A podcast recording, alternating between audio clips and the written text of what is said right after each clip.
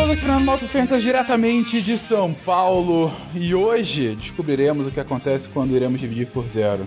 Ou não, ou descobriremos qual é o próximo passo da evolução humana, não sei, descobriremos alguma coisa, isso eu tenho certeza. Oi pessoas, eu sou Lívia Leite, estou falando diretamente de Juazeiro do Norte, e não, eu não sou robô, só não sei como provar isso.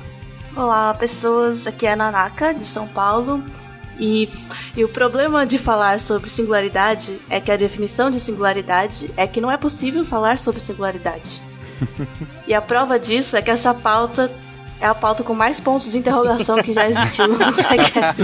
Tem 58 pontos de interrogação. É tipo clube da luta. Exato. Wala Wala! Aqui é o Pena. E a expressão Deus Ex Machina nunca foi tão literal quanto nesse momento aí que a gente vai falar dessa pauta. E vamos ver. Aqui é o Felipe do Rio de Janeiro e eu acho que vocês estão sendo muito grandiosos, cara. É, eu só quero da singularidade que ela me dê uma máquina que lave minha louça sem reclamar. de Gaspar Santa Catarina, aqui é Marcelo Guaxinim e os meninos, o menino. As meninas, a menina. É o que eu sei de singularidade. Que horror! Parabéns pela piada. Você está ouvindo o SciCast, porque a ciência tem que ser divertida.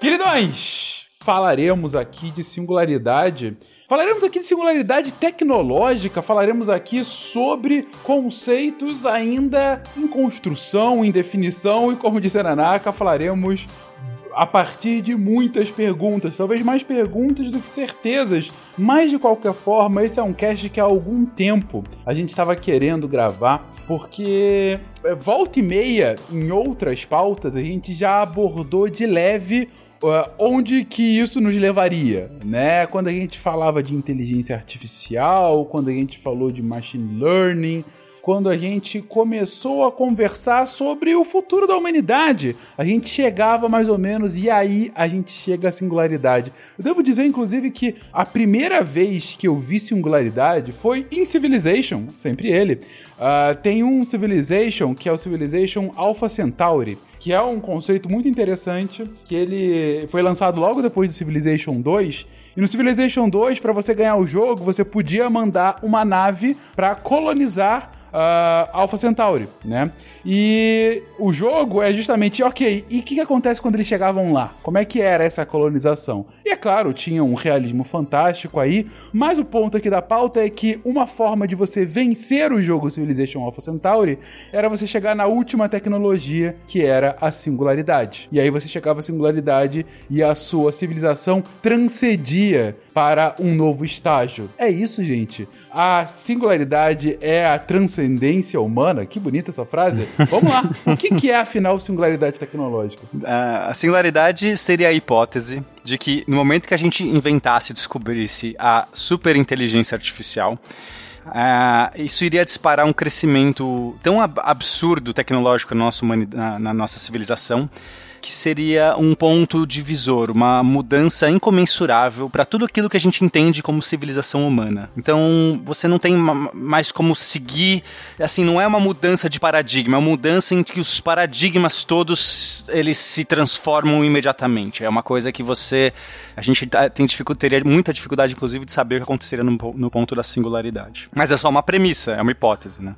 A ideia é que, uma vez que a inteligência artificial, que já existe, né, mas que ela chegue num ponto de, de que aumente, vai aumentando, e chegue num ponto de superinteligência, ela vai ser capaz de redesenhar a si mesma. E a partir disso, uma reação em cadeia muito rápida, que vai criar uma chamada explosão de inteligência. E isso é tão rápido e tão maior do que o que a gente pode imaginar que não tem nem como discutir. Não tem nem como imaginar o que vem depois. Uhum. O ponto é uma máquina ou uma inteligência que consegue pensar e se e promover a sua própria atualização. E aí ela promove a próxima, próxima, próxima, próxima, a tal ponto que um crescimento vira literalmente exponencial. É, na verdade, o crescimento já é exponencial hoje quando a gente hum. olha essas máquinas artificiais. A gente já tem hoje um crescimento exponencial em qualquer medidor que você faz sobre isso. É, a questão é que essas máquinas ainda estão tão aquém da inteligência humana que a gente olha com dó para elas. Ai, que bonitinho, tentando fazer um negócio aqui. Ai, coitado, né? Só que o crescimento exponencial, ele é, ele é tão veloz, absurdo, ele domina. Então a questão é que vai chegar um ponto que essas inteligências vão ser do mesmo nível que, as, que a nossa, compatível com nossa inteligência, e no dia seguinte, provavelmente, elas já serão à frente. E a gente não teria como frear isso, ou não é que nem a questão de frear, a questão é, é, é, a gente não pode ignorar isso. Isso não seria simplesmente um, um efeito colateral da nossa civilização. Ele seria primário para definir aí a, a, nossa civilização. A gente não, não poderia apenas seguir vivendo nossa vida com isso. Seria alguma coisa tão disruptiva que a própria civilização teria que ser repensada. Exatamente. Essa expressão ela, ela vem é, lá dos anos 50 atribuído ao John von Neumann, né, que é um dos, dos matemáticos que participou ali do projeto Manhattan. E aí, numa conversa que ele estava tendo com outro cientista, ele, chegou, ele teria dito, né, olhando, lembrando que naquele contexto que a gente está falando, é, a galera do projeto Manhattan, eles estavam trabalhando com o que era de mais tecnológico na época, no caso era bomba atômica, mas era um monte de mentes de cientistas pensando aquilo, né? Então, a, a, nos intervalos, eles ficavam é, se questionando várias coisas, inclusive daí que é atribuída ao paradoxo de Fermi. Foi uma brincadeira dessa do projeto Manhattan, né? Então, aqui a gente está num contexto um pouquinho depois do projeto Manhattan Manhattan, mas ainda assim naquela, na, naquele fervilhar de, de mentes, de discussões. E aí ele teria dito: o progresso cada vez mais acelerado da tecnologia parece estar se aproximando de uma singularidade essencial na história da humanidade, além da qual as questões humanas, como as conhecemos, não poderiam continuar. Então, isso em 1950 ou, ou, nos anos 50, ele vai falar isso, quer dizer, muito tempo atrás. O, tu, tu citou o paradoxo de Fermi, que é aquela que diz que existe alguma coisa que faz com que a vida não, não consiga ir por outros planetas, né? Tem uma, uma, alguma coisa mata a, essas vidas. É, onde tá todo mundo, né? É. Isso. E o, no jogo Mass Effect, criar robôs que pensam é o que destrói a raça sempre.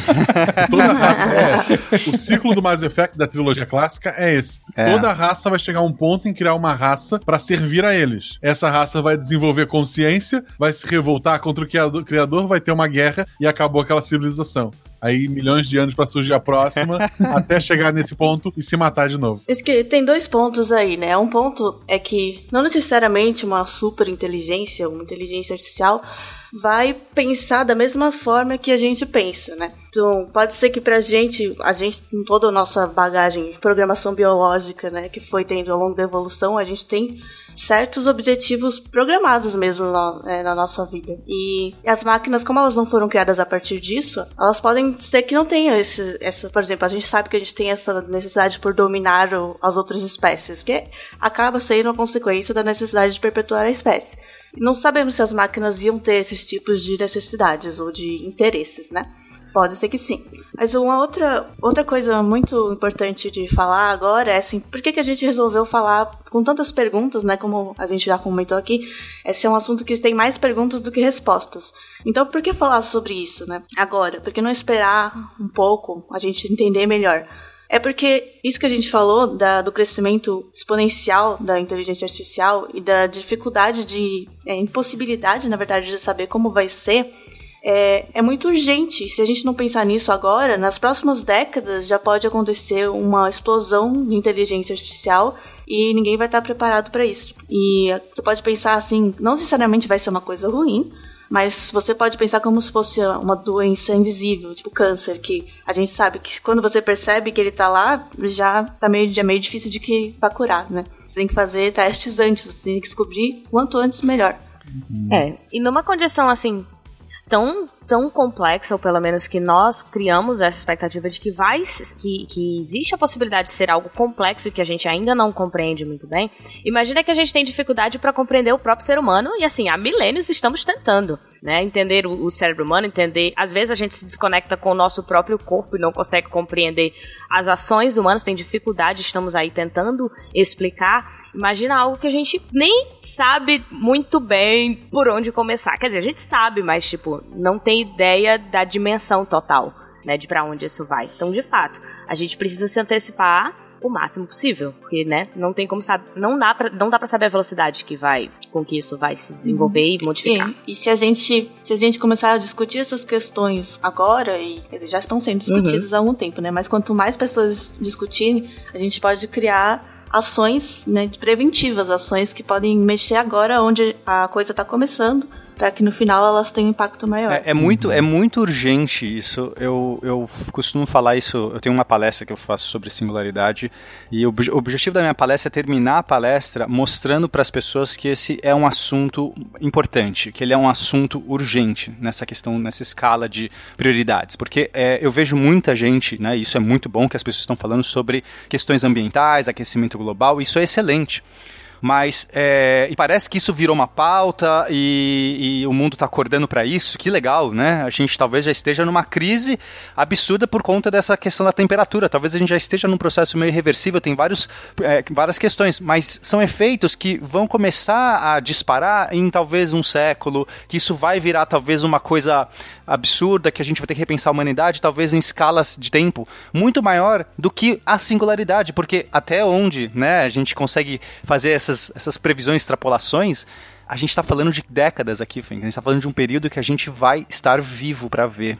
A gente vai estar tá acompanhando isso talvez em 20 anos. E as pessoas não têm essa noção. A gente tem que também pontuar que, da mesma forma que tem o paradoxo do Fermi, né, com a vida inteligente, também pode ser que exista algum limite na criação da inteligência artificial que ela nunca vai chegar a ser super inteligente. Pode ser que tenha um limite que a gente não conhece. Mas aí é aquele loteria, né? Porque sim, pode, sim, ser, mas... pode ser fácil. É. Tô dizendo que não é uma, não é uma certeza que vai ser assim. Uhum. É, pode ser também que ela fique super inteligente e mate todo mundo, né? A chance é a mesma de, de ter um limite é, a gente não tem evidências, porque é, né, pode ser, existem vários caminhos possíveis. Pode ser que o limite esteja amanhã. Amanhã o pessoal fala assim: opa, chegamos no limite, acabou, sei lá, tem uma questão aqui impossível de avançar. Uh, não dá para diminuir mais os transistores, sei lá, estourou a memória do mundo, não sei. Pode ser. Mas aí tem a raça, a raça humana que pode ficando mais burra com o tempo. Ela passa a gente por por incompetência nossa, sabe? Também pode Esse ser. Esse é o limite das máquinas. Ok, aí a gente começa, sei lá, a ver reality show e vai. mas, okay. mas o ponto é que a gente não tem evidências hoje. É simplesmente um chute, um salto da fé. Ah, talvez tenha um limite. Não temos evidência. A gente está vendo essa, esse crescimento exponencial e por enquanto ele não está arrefecendo enquanto ele não está arrefecendo, não dá pra gente. É só, só né, uma esperança. Ah, talvez isso. Então a gente tem que sim discutir Fencas, a gente tem que falar. Esse é um assunto, acho que, assim, para mim ele tem que ser é, pauta zero em discussões sobre.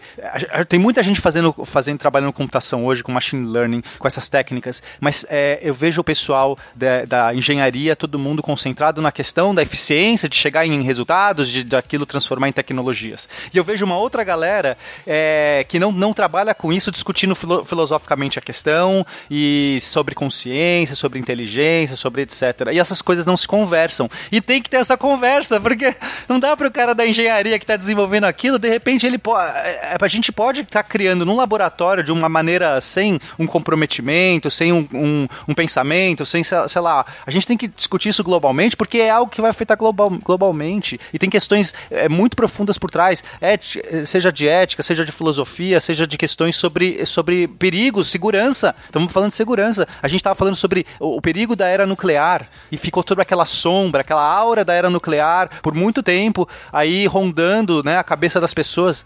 E só que só que naquela época todo mundo falava disso, ou era um assunto que realmente pesava. A questão da inteligência artificial parece que não. É algo que ninguém se incomoda, ninguém ninguém sabe. E a ignorância que está levando a isso, porque as pessoas simplesmente desconhecem, elas não sabem elas não pensam, elas isso, isso só está virando como um, uma, uma grande panaceia do mundo. Ah, inteligência artificial e tudo mais. E talvez não seja bem essa panaceia. É, eu acho que a gente poderia resumir todos esses pontos em dois principais. Um deles que é se é possível ou não o surgimento dessa superinteligência, é, o surgimento ou a criação mesmo dessa superinteligência e se ela, se for possível criar uma superinteligência, como a gente pode prever do que ela vai ser capaz, como a gente pode controlar minimamente o comportamento dela para que o resultado não seja imprevisível demais e talvez desfavorável para a própria espécie humana. Uhum. Bom, bons pontos, bom, bom resumo que você fez agora do, dos, do potencial perigo à nossa existência. E eu acho que, que o Pena foi bem claro, é, realmente, uh, do ponto de, olha, se a gente está falando aí de uma mudança capaz de alterar os rumos da nossa civilização, acho que a gente tem que começar a refletir sobre isso. Ainda mais sendo que esse ponto de, de convergência final, esse ponto é, de, de não retorno, né, fazendo analogia ao buraco negro, mas esse ponto, ele pode e, pelo que a gente tem visto, provavelmente está no alcance ainda da nossa existência. Não são filhos ou netos, mas agora. Seria algo ainda nesse século, potencialmente. Então, daí a necessidade de, mesmo não tendo ah, é, pontos definitivos sobre o que é, o que vai ser, ou como iremos agir com relação à singularidade, ainda assim o cast torna o seu contorno como algo essencial para ser discutido e para ser divulgado, que é a nossa razão última aqui. Pois bem, é, tem uma definição de singularidade também de matemática, né? Que eu até citei na minha, no, na minha introdução. É, tem alguma relação uma coisa com a outra, gente? É, tem. A gente pode fazer uma, uma conexão. A singularidade, quando a gente entende na matemática, é um ponto numa função, numa, que, numa certa equação, alguma coisa assim, que ela, ela perde significado. Ela vai para um ponto que a gente não consegue mais trabalhar. É, normalmente é uma divisão por zero, não precisa ser uma divisão por zero, existem outras formas de chegar numa singularidade, mas para entender mais fácil, se você está com uma função, sei lá, 1 sobre x, e aí você vai, é, sei lá, é, um, o x você vai diminuir, então, sei lá, 1 sobre 10 é um décimo, aí depois você faz 1 sobre 1 é 1, você vai diminuindo esse número, 1 sobre meio é 2, aí você vai diminuindo esse número e você, quando você chegar no zero, você explode, você não consegue mais é, definir matematicamente aquilo. Né? Ela vai para o infinito, essa função. E é mais ou menos isso. Seria essa analogia é, seria como se fosse um ponto na nossa sociedade que também a gente perde essa, essa, essa, esse poder de previsão e de entender aquilo. Aquele mecanismo ele para de, de fazer sentido. Você tem que ter algum outro mecanismo para sobrepor. É, a gente vê a singularidade aparecendo num buraco negro. E aí acho que a, a analogia fica até mais legal. É, não acho que foi esse o intuito do, do John von Neumann quando ele falou, por ser matemático, ele estava pensando mais numa singularidade matemática, mas de repente vai saber se ele já estava com a cabeça em buracos negros em 1950.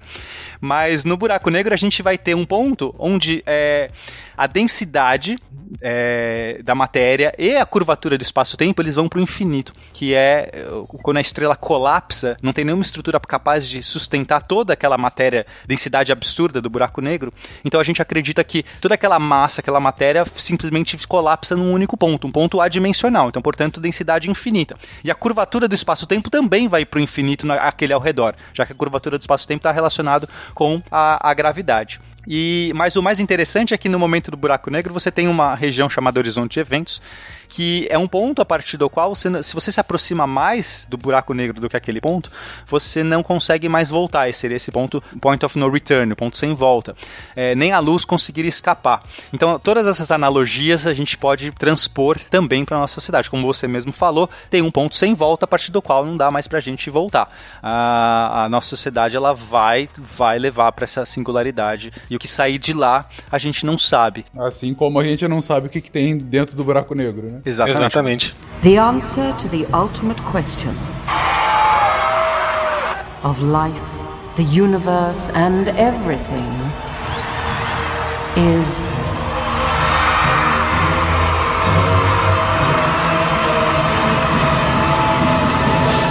forty-two.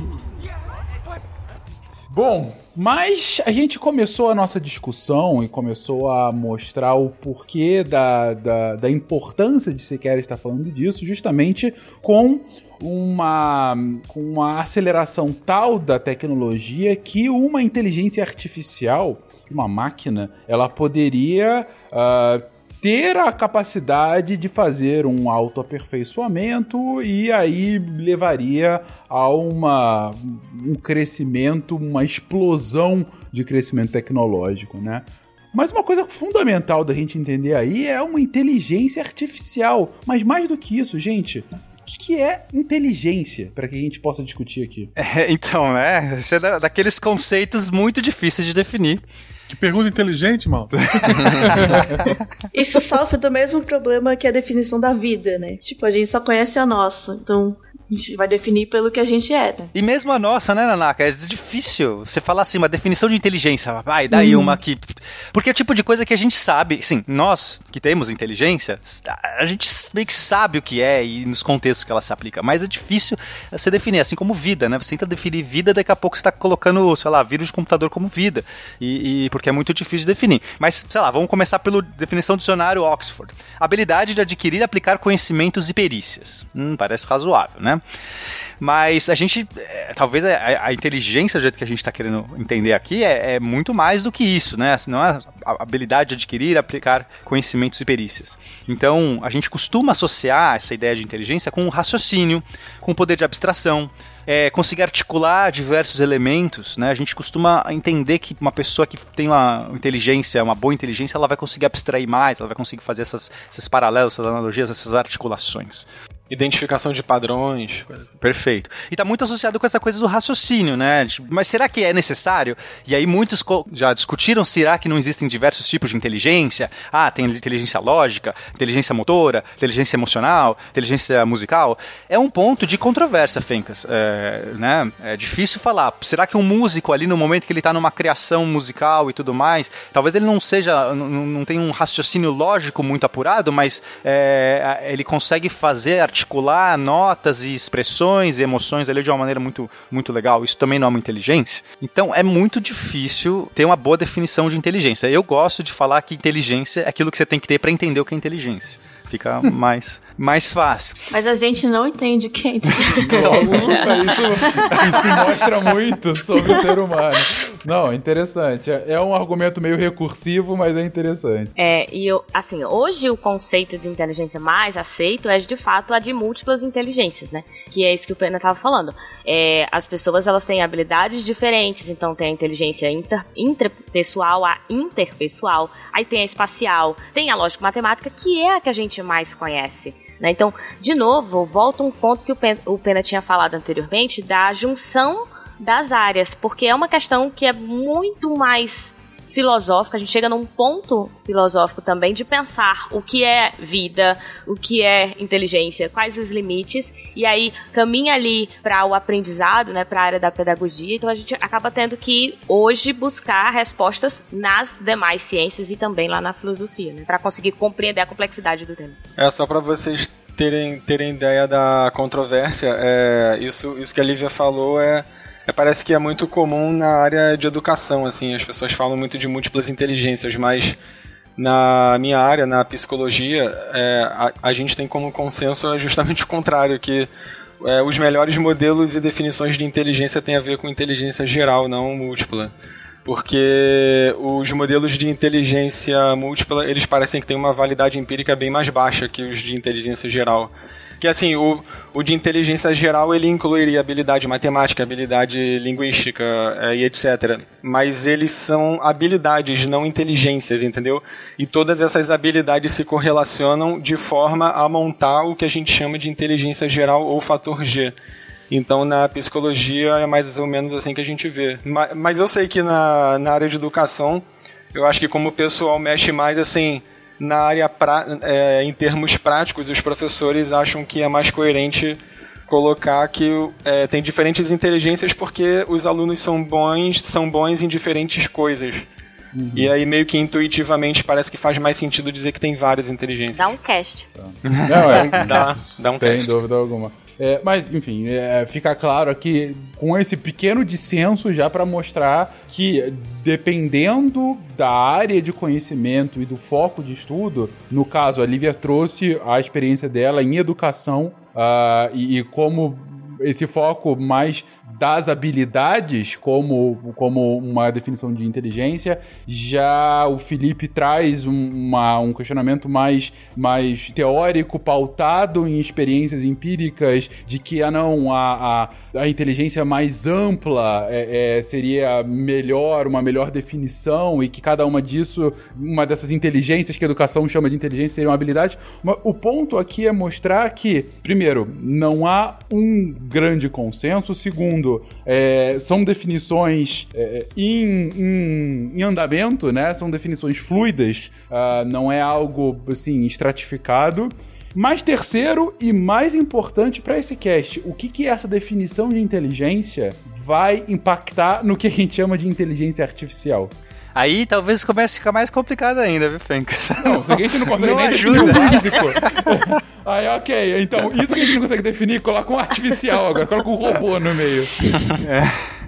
Então, é extremamente complicado saber é, quando você olha um sistema funcionando, né? E aí eu tô falando com máquinas, programação, é, qualquer sistema, na verdade.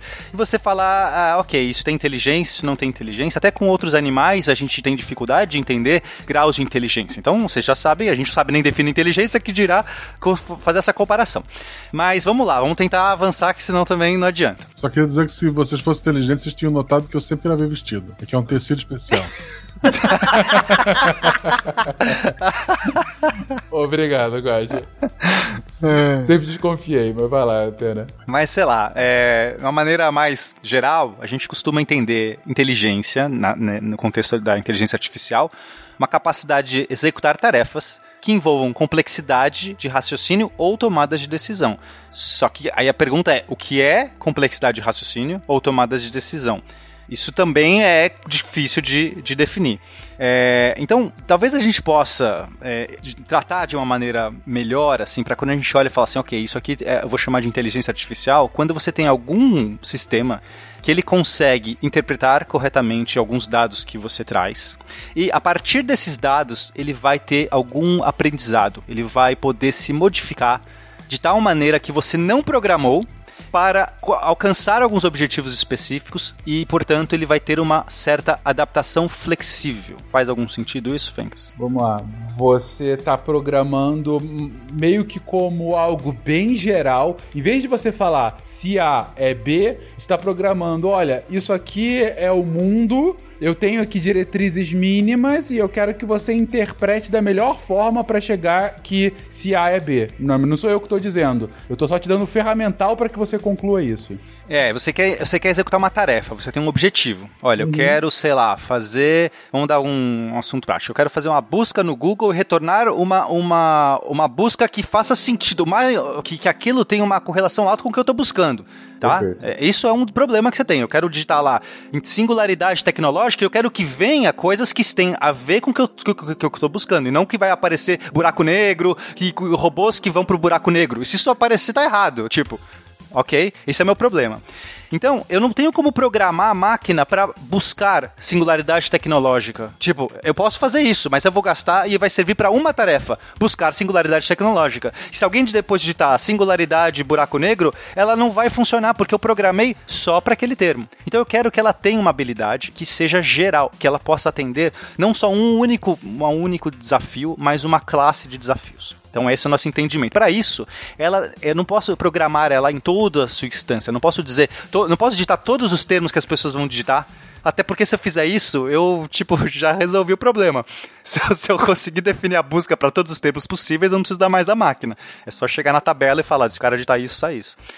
É, então eu preciso criar um mecanismo, um, um, sistema que tenha essa habilidade de aprender e se remodelar nesse processo. Talvez ele vai conseguir descobrir parâmetros específicos, fazer correlações específicas, nem eu talvez saiba direito mas a gente chama que, portanto, ele vai ter uma adaptação flexível, ele vai, ele vai conseguir é, trabalhar em cenários diferentes, pouco diferentes ou muito diferentes, depende da sua capacidade de, de adaptação. Uhum. Não, tá, tá ótimo. É, em vez de dar uma tarefa em específico, você está dando uma, condições para que ele possa executar tarefas mais genéricas, ao invés de ser só é, A, B ou C, uma coisa bem, bem mais genérica. Perfeito. Isso tá... É, de certa forma você dá um modelo do mundo, do, mesmo que seja de um escopo pequeno do mundo, né, de um mundo uhum. para ele e dar algum objetivo, e a inteligência artificial é capaz de usar esses dados para inferir como chegar no objetivo. Sim, sim. Não vai ser a gente que vai dizer.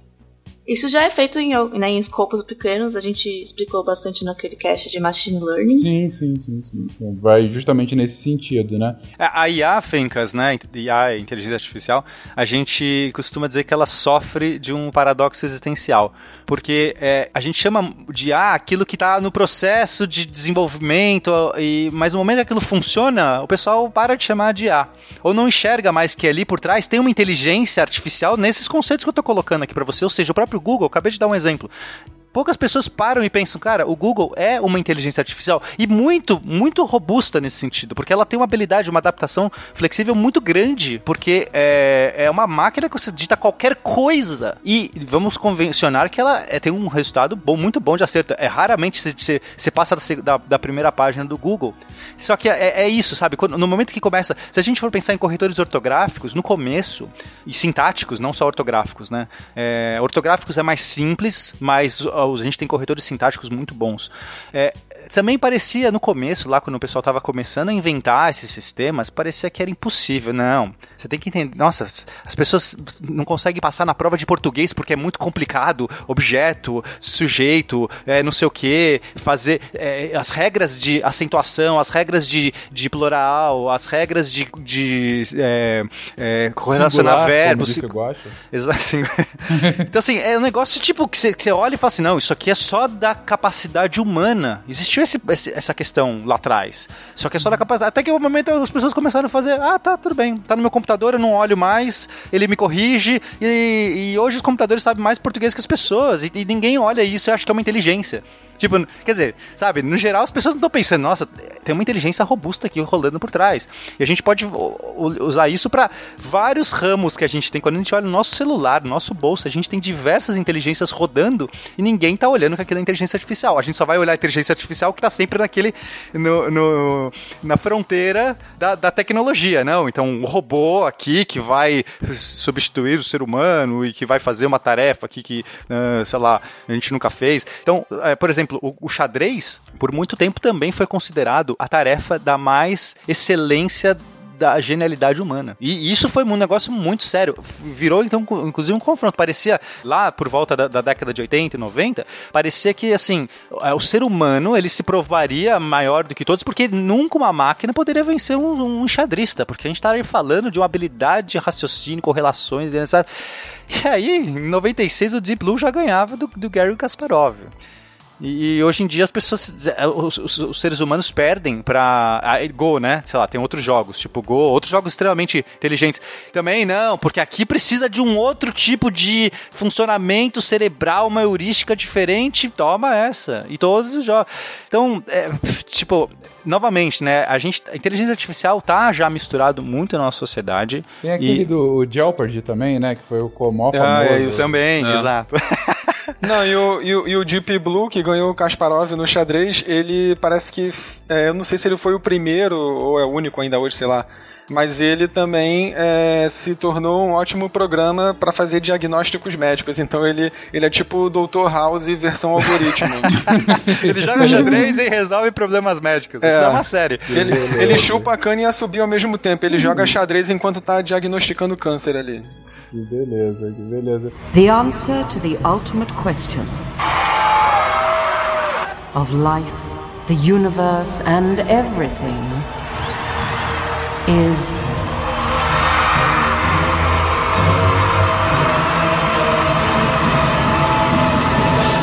forty-two. Uh, e aí, uma pergunta, pena demais. É, e a gente já consegue uma, entender o funcionamento dessa inteligência? Uh, não sei se a pergunta é boa, mas pelo seguinte: é, a, a gente está dando o cenário, a gente deu o, o ferramental e falou: inteligência, pense, resolva os problemas. A gente consegue fazer, sei lá, algum efeito reverso ou algo do gênero, mas para entender os passos que essa inteligência está utilizando. Muitas dessas inteligências, a gente consegue entender sim o funcionamento dela, tá? Então, assim, não é que o mecanismo é um mistério, simplesmente certo. só que é, o poder de. A gente entende, tanto é que a gente programa esse mecanismo, né, os princípios. Supor, na base é tudo matemática, né? A gente também, nosso cérebro também, de certa forma, funciona assim, né? Probabilístico. Apesar de que é errado falar que funciona do mesmo jeito, em jeitos muito diferentes. Mas, assim, os algoritmos de inteligência artificial que a gente tem, os mais modernos, eles trabalham com funções matemáticas e a gente pega, faz toda uma relação dos dados e o programa, o que ele faz, na verdade, é achar mais relações entre os dados iniciais calcular isso. Se você quiser, você pode fazer ele é, cuspir a cada nova iteração, né, a cada nova relação que ele encontra, ele cuspir esses dados. Só que isso não vai significar nada. Além do que, vai ser muita coisa.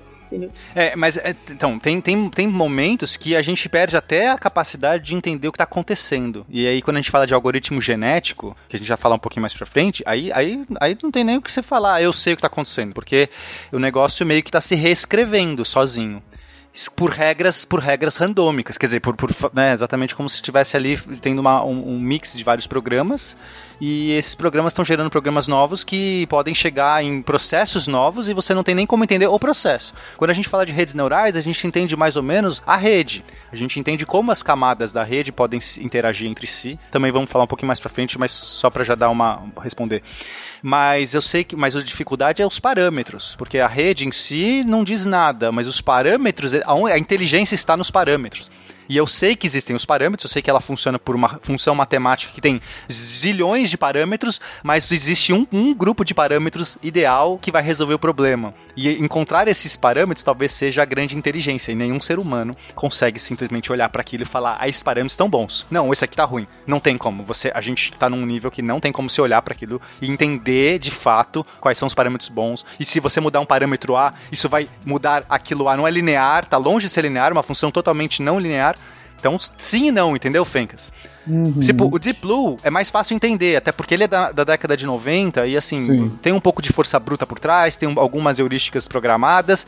Então, assim, você sabe que tem um pouco de, de força computacional por trás. Não é só uhum. isso, até porque hoje os, os softwares que eh, jogam xadrez estão muito à frente do Deep Blue. Deep Blue tá? A gente tem alguns, é, o AlphaZero e outros, eh, vários, que aprendem de uma maneira totalmente diferente. Mas o Deep Blue em si ele foi programado com uma base mais simples. Ele não tinha algoritmos de machine learning avançados, era uma coisa bem mais rudimentar. Então a gente sabia o que estava acontecendo ali por trás, só que ele tem um, um poder computacional gigantesco e meio que venceu a força. Mas hoje em dia dia os novos jogadores de xadrez de máquina não vencem na força.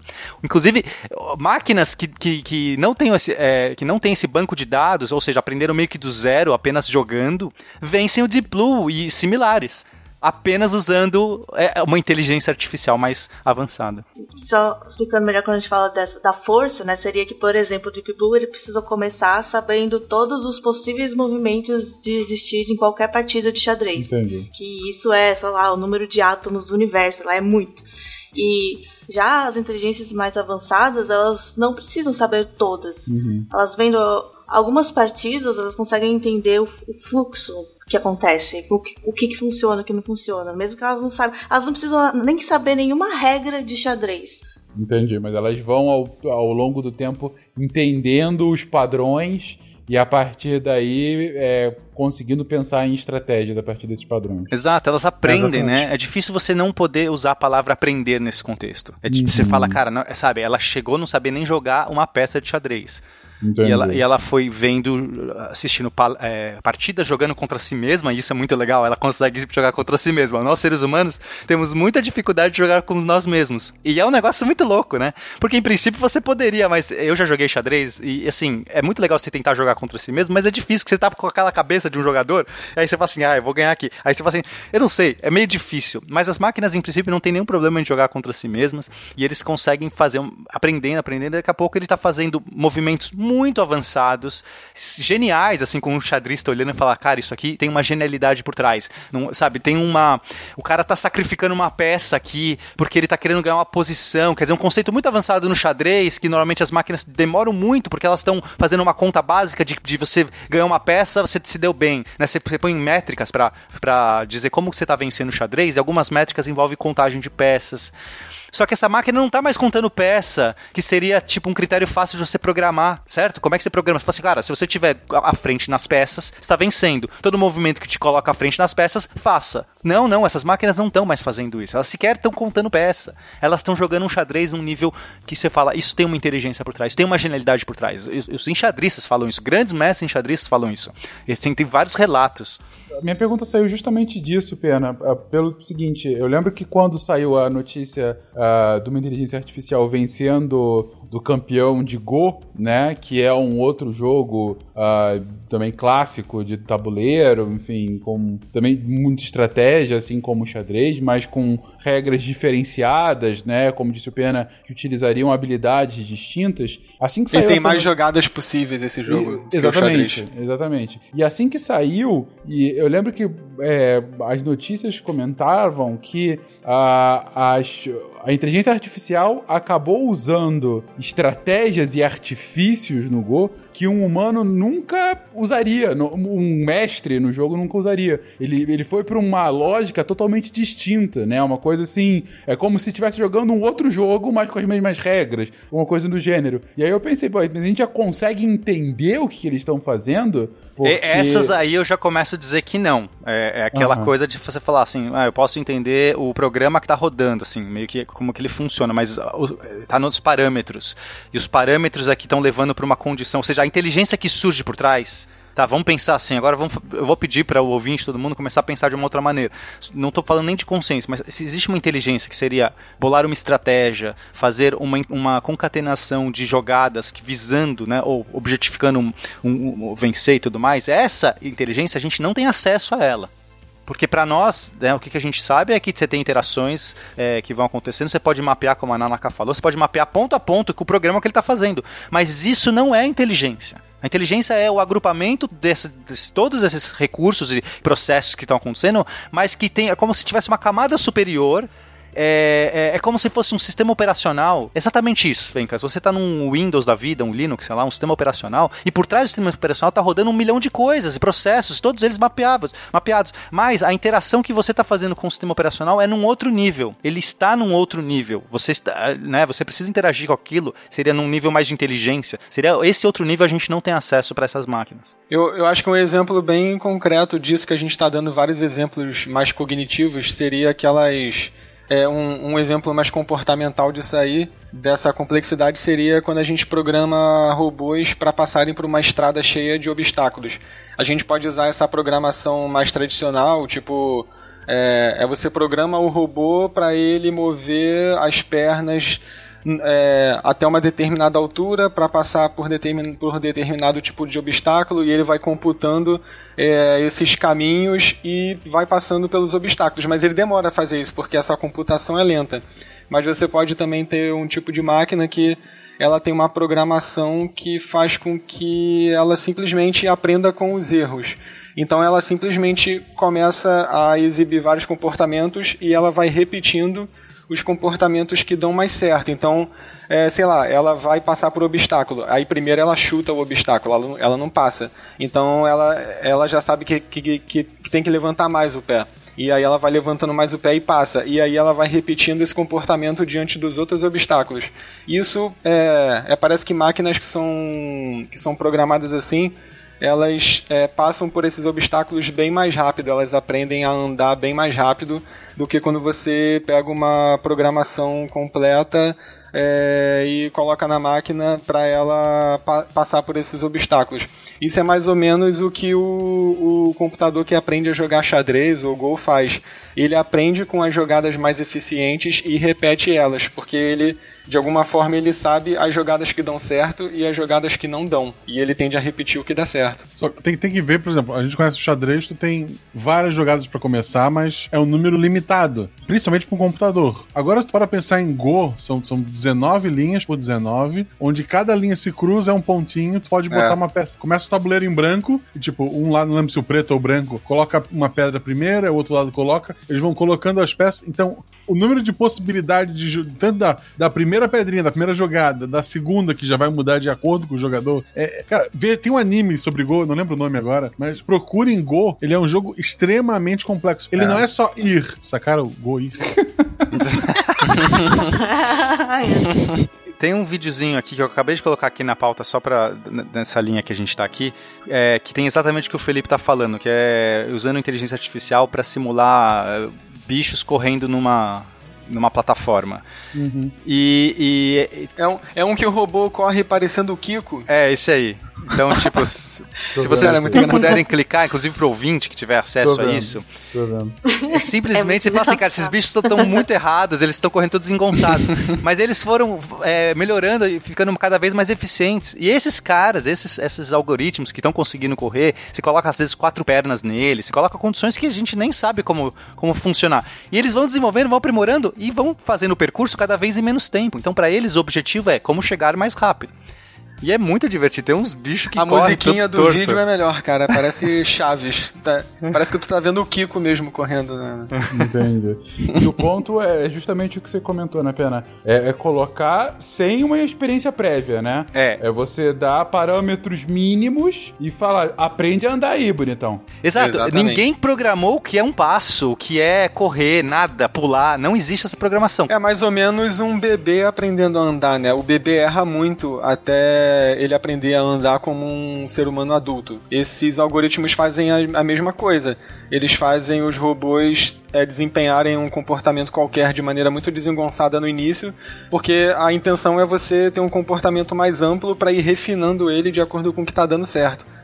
É igual um bebê mesmo. É. Exatamente. Não sei realmente o quanto também um bebê olhando alguém pode se inspirar, né? Mas... Ah, com certeza. O, o bebê tem mais recursos. Exatamente, eu acho que é pior do que um bebê, por conta É É, pior do que, caso- sim, é verdade, é pior do que um bebê. E lembrando que o Go tem as peças muito pequenas, o bebê pode engolir. Obrigado, Gajo.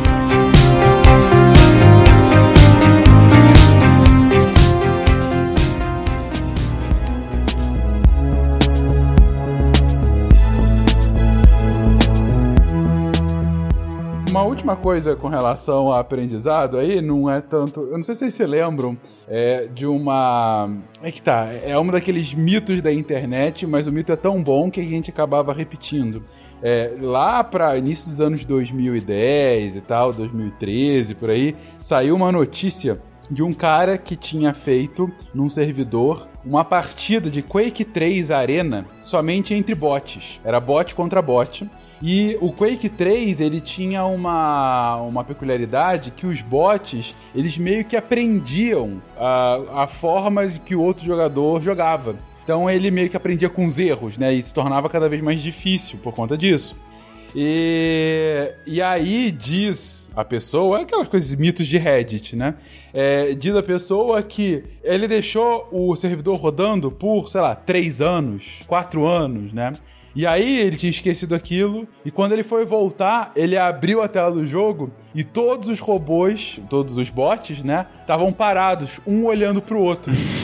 Como se a grande consequência que eles viram que a melhor forma de se adaptar era não começar o combate, que o pacifismo era a melhor forma de sobrevivência. Nossa. Infelizmente é fake. É, então, não há qualquer tipo de comprovação que não Sim, sim. Não, é fake. e tal. É, É fake, fake, é mesmo. fake. É fake. Mas eu quero usar isso como verdade para uma defesa pelo Não é, pacifismo. mas no Brasil atual tu pode usar. Tá, tá, tá. Ah, aí tá, valendo. né? Não. Mas Nossa, enfim, eu só queria mencionar porque me lembrou dessa história, né? De robôs aprendendo. Eu queria então. ver a conta de luz desse cara que esquece um computador parado por dois anos rodando um jogo. É, enfim, acontece. Não, mas o que eu, o que eu ia falar é que é, a gente dificilmente não consegue falar que é, isso é uma inteligência, né? Nossos parâmetros aqui mínimos, a gente trabalhando, a gente não pode falar que isso não é uma inteligência, a gente não pode falar que não tem um aprendizado por trás.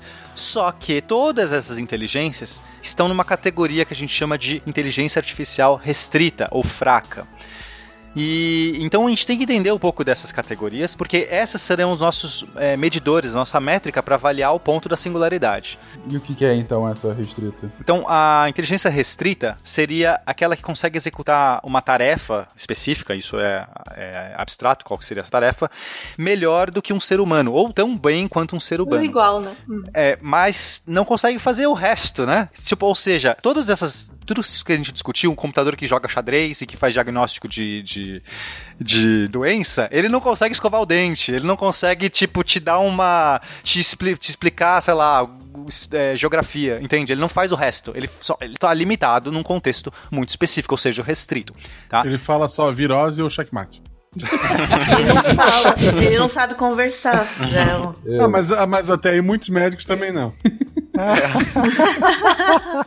Escrever realmente os médicos. Caligrafia eles não fizeram. Eu acho que todos os médicos poderiam ser substituídos por algoritmos, assim como todos os episódios da série do House. Que são todos iguais. Tá, a gente, a gente conseguiu o ódio de duas classes. Ao mesmo tempo. Parabéns. Eu gosto de médico, gente. Doutor Yara, um beijo. É brincadeira, eu adoro House e médicos. Mas, mas de qualquer forma, o, ah, o ponto é, é, são inteligências hiper especializadas, né? Eles fazem aquilo muito bem, talvez até melhor que a gente, mas só faz aquilo. Exatamente. Então a gente hoje está cercado por todas essas inteligências. Como eu falei no nosso celular, você vai ver uma previsão do tempo, você está vendo uma inteligência resol- resolvendo uma tarefa, que é conseguir compilar dados ou pegar no banco de dados, tanto faz como ele faz, ele te entrega aquela tarefa. Olha, eu quero saber se vai chover, não vai chover. É, você vai usar um Uber, você está fazendo uma inteligência artificial, consegue pegar a sua necessidade de, de querer ir para um certo local, juntar com uma pessoa que também tem uma necessidade de, de fazer, de trabalhar e consegue juntar numa rota ideal. Isso otimiza o tempo de todo mundo, isso otimiza e barateia os custos. E assim, são centenas de de inteligências, milhares que a gente está cercado hoje em dia. Eu poderia ficar falando aqui a eternidade, to- citando todas essas, muitas das quais a gente nem atribui, como eu falei, a inteligência, porque parece que é um negócio simples, trivial, que aquilo é só um robozinho funcionando. Não, perfeito. E qual é o, então, digamos assim, o, o próximo nível de inteligência?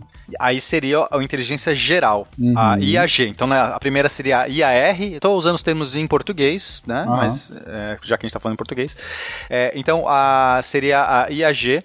E o- uma IAG é uma máquina que consegue fazer qualquer tarefa tão bem quanto o ser humano, ou melhor. Esse é o ponto muito importante da nossa definição, Fencas. Ok. Então, a gente hoje não tem, não conhecemos, né, até onde a gente sabe, a gente já- todas as nossas inteligências artificiais, nenhuma se aproximou perto dessa IAG. Esse é o ponto da singularidade. Inclusive, esse é o ponto que a maioria das pessoas, inclusive eu, costumo definir como ponto da singularidade, não da superinteligência, porque basta, para o meu entender, e de vários, que é quando você chegar no grau do IAG, a gente estaria disparando, seria o ponto da singularidade a partir do qual tudo mudaria.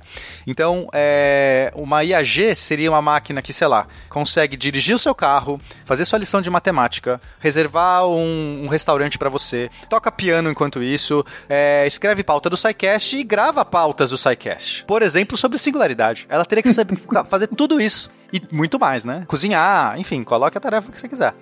Mas ela não faz? Alguém escreveu essa pauta? eu nunca soube como é que você faz isso. Eu no tenho dúvida se a Nanaka não é uma IAG. Eu sempre disse isso. Eu vou te falar que antes de começar a gravação, ela tava com uma voz um pouco diferente. Ela tava a voz do, do Google aqui falando conosco. Mas, mas entendi. Então, a diferença é que a restrita é uma máquina que faz uma coisa muito bem, talvez até melhor do que os humanos, enquanto que a geral é que é uma máquina que faz qualquer coisa tão bem quanto humanos. Exatamente. Ok. E estou com medo de perguntar, mas haveria um próximo, uma próxima etapa nessa escala? Existe a IAS, que é a ISS de superior. Esse é o ponto que. Que a gente começa a venerar as máquinas. Exato. né? ok. Então, é, tem uma definição do, do Irving John Good. Na verdade, esse, esse Irving John Good, ele era. O nome dele original é Isador Jacob Gudak. Ele era um polonês. É, judeu e, e ele fugiu da, da Polônia lá na, durante a Segunda Guerra e ele virou um matemático criptoanalista, trabalhou com Alan Turing no Bletchley Park. Então, mais uma curiosidade. Então, ele é um cara que escreveu muito sobre essa questão das inteligências. E aí ele, né, ele coloca, ele é a primeira pessoa, talvez, que define essa explosão de inteligência que a gente está falando. Ele coloca esse momento onde uma máquina ultra inteligente capaz de superar todas as atividades intelectuais de qualquer homem, independentemente de quão genial ele seja. Já que o projeto de máquinas é uma dessas atividades intelectuais, uma máquina ultra inteligente poderia projetar máquinas ainda melhores. Haveria então certamente uma explosão de inteligência e a inteligência humana se tornaria desnecessária. Com a impressora 3D, elas podem se multiplicar. É basicamente isso. É uma É. impressora 3D que poderia fazer outras impressoras 3D. É, e aí ele termina dizendo: desse modo, a primeira máquina ultra inteligente é a última invenção que o homem precisaria fazer, contanto que a máquina seja dócil o suficiente para nos dizer como mantê-la sob controle. É, é muito boa essa. Muito bom, essa- muito essa bom. afirmação. Sim, é essa hora realmente que a gente começa a venerar as máquinas. Tem um- uma, uma questão muito importante aqui, Fencas, que é, tem uma discussão, tá, grande, sobre. E é a consciência, né? Porque é, a gente também, novamente, é. Se inteligência é difícil definir, Fencas, consciência, você não tá nem, nem consegue arranhar o que é. É, A gente tem um grupo, inclusive, é, três membros aqui desse, desse cast participam desse grupo. É um grupo que a gente discute sobre singularidade e, e questões de inteligência artificial. É, de- talvez depois eu fale um pouco mais desse grupo. E a gente já, part, já gastou, sei lá, não sei quantas horas. É, discutindo consciência. E são, são discussões que saem do lugar. Porque às vezes você fala assim, eu tô 200 horas discutindo consciência e não sai do lugar. Não, não, não. São discussões que saem do lugar. A gente vai para pontos muito legais e, e- e chega em lugares, assim, né? Vai extrapolando isso. E ainda assim, é uma questão básica. É tão básica que é, um dos artigos que eu estou escrevendo agora, eu estou muito trabalhando em cima dessa área de inteligência artificial, de consciência artificial também. E aí eu, eu, inclusive, fiz um artigo sobre que estou escrevendo ainda, então não está pronto, mas eu posso colocar algumas questões que eu trabalhando. É, e uma delas é tentar, de algum jeito, associar ou atribuir é, consciência a uma inteligência geral. Porque isso para nós seria muito importante, a gente definir. Então vamos, entender o problema, né? Eu tô falando muito aqui, não tô é, entrando no, no problema. Consciência, Fencas, é, é, é isso que a gente tem, que a gente não sabe exatamente definir, mas que faz com que você se aproprie de si próprio e tome suas decisões e viva uma experiência de pessoa, de primeira pessoa. Eu sei que falar isso tá parecendo meio óbvio, né? Mas é, é interessante que eu não tenho como ter certeza que ninguém, a não ser eu mesmo, tenha consciência. Porque é uma experiência pessoal, particular. Eu não. E aí existem graus de consciência, a gente já discutiu, mas eu não quero muito entrar agora nesses graus. Seriam. Aí, se não, seria um cast só sobre isso. Ah, Vamos tentar ser mais objetivo. Vamos atribuir essa, essa consciência vai humana, essa coisa, essa experiência de você falar assim, cara, eu, eu decido por mim mesmo. Eu faço as coisas que eu quero. Eu sinto, eu, eu percebo o mundo por trás de um. De uma perce... de um, de um, de um. Eu tenho uma consciência sobre tudo que está acontecendo e, portanto, tomo minhas decisões. É, existem, existem alguns parâmetros, por exemplo, eu sei que eu sou separado do resto, eu consigo me colocar num ponto no espaço e no tempo. Exato. tá? Isso você tem uma consciência do que você é, de que você, de que você é. Não, mas esse, esse assunto, ele é, ele é um assunto que é pertinente a algumas áreas da filosofia, que são as áreas, algumas áreas mais básicas da filosofia, Fencas. Eu acho que o ponto que a gente tem que pensar, não de definir consciência, talvez seja necessário para isso, mas é se uma inteligência implica em consciência. Se a gente tiver uma inteligência geral, é isso que o Pena tava falando, né? Definir que uma coisa implica na outra. Exato. Então, é, eu acho que a, a parte, a parte legal disso é. Quer dizer, sei lá, eu acho legal, né? Que eu gosto dessas coisas. Pode falar, cara, sem medo. Mas é. Porque, porque assim, a gente, em princípio, se a gente tivesse. Se a gente tem máquinas super inteligentes ou, ou qualquer condição de inteligência e tudo mais, que a gente não tem consciência, mudam as questões morais e éticas, certo? É, a gente pode. Eu não sei vocês, mas se alguém me provar que tem consciência, ou eu atribuo consciência. Olha só, Fencas, eu atribuo consciência a todos vocês humanos. Mesmo sem ter certeza. Mas eu já atribuo na dúvida, no benefício da dúvida. Eu não tenho como provar. Tá? Por que a gente atribui? E aí acho que todo mundo atribui. É, talvez não os psicopatas. Acho que talvez eles tenham uma dificuldade de atribuir, porque, né? Enfim. Mas é, eu atribuo porque eu olho e faço analogias. Eu, eu, eu, eu, eu só tenho a experiência minha, só tô dentro da minha própria cabeça. Eu não posso garantir que vocês são todos robôs, podem ser. É, mas eu olho o comportamento de vocês e percebo que esse comportamento emula coisas que eu sou, que eu penso. Eu me projeto em vocês e vejo comportamentos que eu também faço, em situações que eu faria. Então, mesmo que eu não concorde, mesmo que, ah, você é de direita, você é esquerda, eu não concordo com você, você não tem consciência. Não, não é isso. Mas eu atribuo que esse ser, mesmo que não concorde com os meus vieses políticos, etc., ainda assim tenha, é, tenha habilidades de articulação, de pensamento. Bom, nem todos, né? Aí realmente tava difícil. Mas, é, Não, mas, mas, a é uma, gente. uma lógica básica, né? Se eu, se eu que sou eu tenho consciência, você que é uma espécie igual à minha, você deve ter consciência. É o que você disse, Exatamente. do benefício da dúvida. Exato. É, e, e a gente tem alguns mecanismos, então a gente precisa ter algum- alguns mecanismos para entender essa consciência, até porque se a gente entender, vamos lá, se algum ser me mostrar, se eu, se eu atribuir a um outro ser que não precisa ser biológico, não precisa ser da espécie humana, é, consciência, será que eu não tenho que atribuir a esse ser também conceitos básicos, talvez direitos básicos de existência, de direitos, sei lá, que a gente atribui direitos humanos? É uma boa discussão, é uma super discussão importante para nossa sociedade, certo? A gente não tem hoje porque que a gente não vai dizer que golfinhos, né? A gente não deveria. Eu acho que a gente deveria começar a olhar para os animais de outra maneira. A gente discutiu isso bastante naquele cast lá. Qual que foi o cast sobre ética e moral? A gente falou Isso. sobre, sobre essas questões. Eu acho que a gente está muito defasado na nossa moral. A gente, a gente tá muito inco é, incoerente na nossa moral quando a gente tá olhando, porque lá atrás isso fazia sentido, hoje em dia a gente não pode mais fechar os olhos diante de, de, de, de é, comportamentos que a gente olha em macacos, em golfinhos, em elefantes, etc. Tipo, fechar os olhos para isso, eu acho que é idiota. A gente deveria repensar muito bem essas questões animais. Mas eu não quero, não é a pauta, não é a questão animal, é só para pensar que será que se a gente tem um comportamento humano ou semelhante ao humano no sentido de consciência, de, de não é um animal, não é um chimpanzé, é, é, é um comportamento que parece uma consciência humana, a gente não deveria também atribuir é, alguns direitos a esse comportamento, Fencas? Se já é difícil atribuir isso a outros animais, imagina a uma classe de seres que nem orgânicos são. A- a- Eu acho que a gente ia ter ainda mais dificuldade, né, de fazer isso. É tipo negros, né? Os negros não eram humanos por muito Não, tempo. É uma, é uma analogia pesada, mas eu acho que, que, que é na mosca pena. É justamente esse o ponto, porque é, se você vai fazer uma discussão sobre direitos humanos, né? É, o pressuposto do, do, do direito humano é você se quer debater o que, que seriam ah, ah, condições mínimas para sobrevivência e para um mínimo bem-estar da, da nossa espécie, é, isso já é uma evolução gigantesca de debates anteriores sobre, por exemplo, quais seriam os direitos de um cidadão de um país. A gente vê isso no, nos casts de história, quando a gente fala, ah, o cidadão romano tem o direito de voto. Mas quem é o cidadão romano? Não é qualquer um que nasce Exatamente. em Roma. Né? Tá você começa já a definir, a- a- a categorizar é, é, subclasses dentro dessa classe maior da espécie humana. Os direitos humanos, esse de 48, né, que é o que a gente tem hoje em voga, com algumas adições e atualizações, os direitos humanos de 48, eles dão um salto nisso quando falam que se você é da espécie humana, você nasce com direitos básicos. Esse é o ponto. O limite agora não é cor, não é gênero, não é sei lá, é, é- é quantidade de dinheiro que tem, faixa etária, não. Você nasceu humano, logo você tem esses direitos.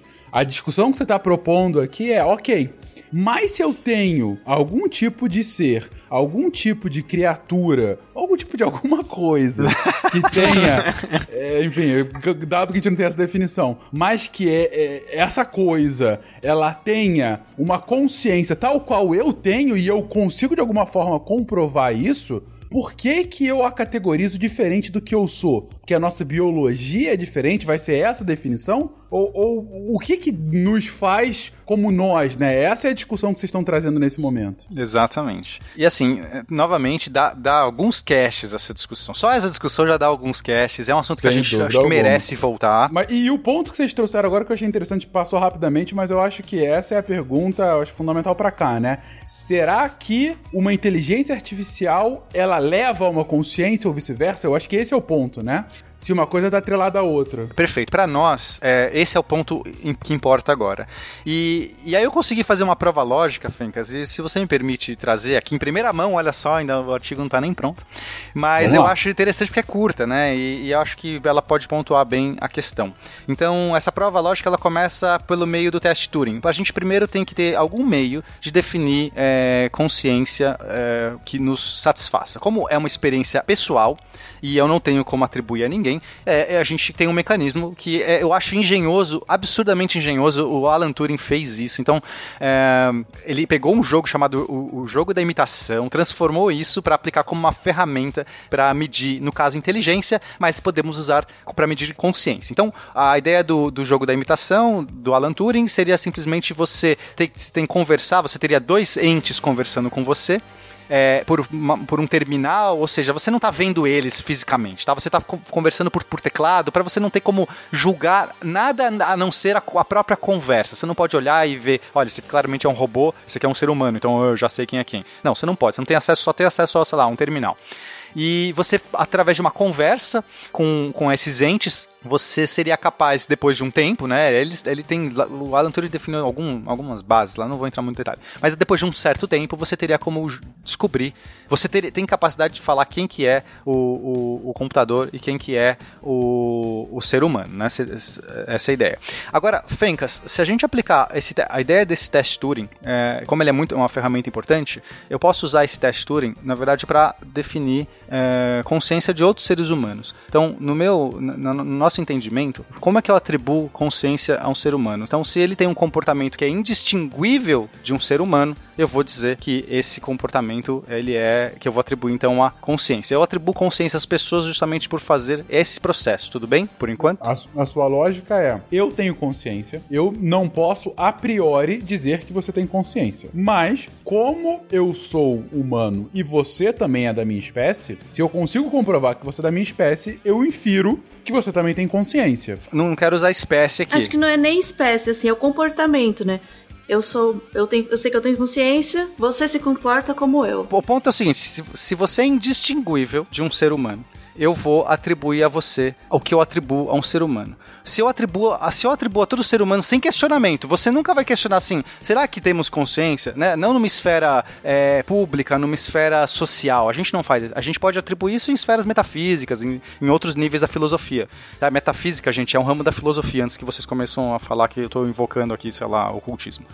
É, é, então, você pode, não, num outro nível, você pode começar a arguir isso, mas, mas não no nosso nível social, certo? Ninguém questiona. Então, se você, se eu, que sou ser humano, é o, sou o parâmetro para definir consciência, e se você é indistinguível, porque eu não sei se você. Eu simplesmente tenho uma interação fechada com você. Se eu não tô vendo o seu rosto, eu interajo com você e falo assim, cara, você é ser humano. Não tem nenhum teste que eu fiz aqui. Conversei com você por duas horas, a gente falou sobre tudo. Desde, sei lá, futebol até discutimos singularidade. A gente, sei lá, pôde conversar, tratar, perguntei, não sei o quê, e você é indistinguível de um ser humano, eu atribuo a você aquilo que eu atribuo a qualquer ser humano, e no caso, consciência. O, o importante aqui é o seguinte: ele não garante consciência. Ele só, né, o teste não garante, mas é a ferramenta que a gente vai usar para medir. Esse, é, eu tenho que, a gente tem que partir de um ponto e falar, cara, se um ser humano é indistinguível de um, se um ser é indistinguível de ser humano, eu vou atribuir a ele consciência, inclusive um ser humano.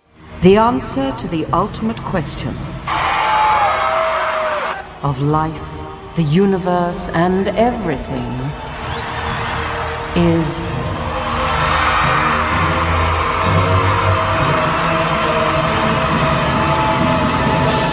Forty-two. É, se vocês me permitem a analogia com outro episódio aí que a gente gravou, isso daí é parecido com o raciocínio que a gente usa para inferir que talvez outros animais tenham um senso de moralidade também. A gente sabe que os seres humanos, que a gente a priori é, coloca que tem o senso de moralidade, se, se comporta de uma determinada maneira por causa do senso de moralidade. Então, se você tem uma outra classe de indivíduos que se comportam da mesma maneira, visivelmente, então você também está em condição de inferir que eles também têm esse senso moral. A mesma coisa a gente faz com a consciência, que o Pena está explicando. É o, é o mesmo raciocínio, se eu entendi direito o que ele está querendo dizer. É o mesmo raciocínio, porque é, se você não questiona outros seres humanos o seu dia a dia, se tem consciência, você não pode questionar qualquer ser que demonstre o mesmo comportamento que um ser humano. É, exatamente. É, seria, aí seria um viés. Você fala assim, ah. Pessoas que são tem, usam sapato verde não têm consciência. Você estaria atribuindo a qualquer coisa Sim. que não a, a, a, sua. Você estaria trazendo algum preconceito que não está diretamente ligado ao seu objeto. Que no caso é consciência. É, se a gente interage com seres humanos e atribui, portanto, por analogia, quem nós somos, todos os seres humanos, consciência. Então, é, se você não tem como distinguir algo do ser humano, você não poderia dizer que ele não tem consciência.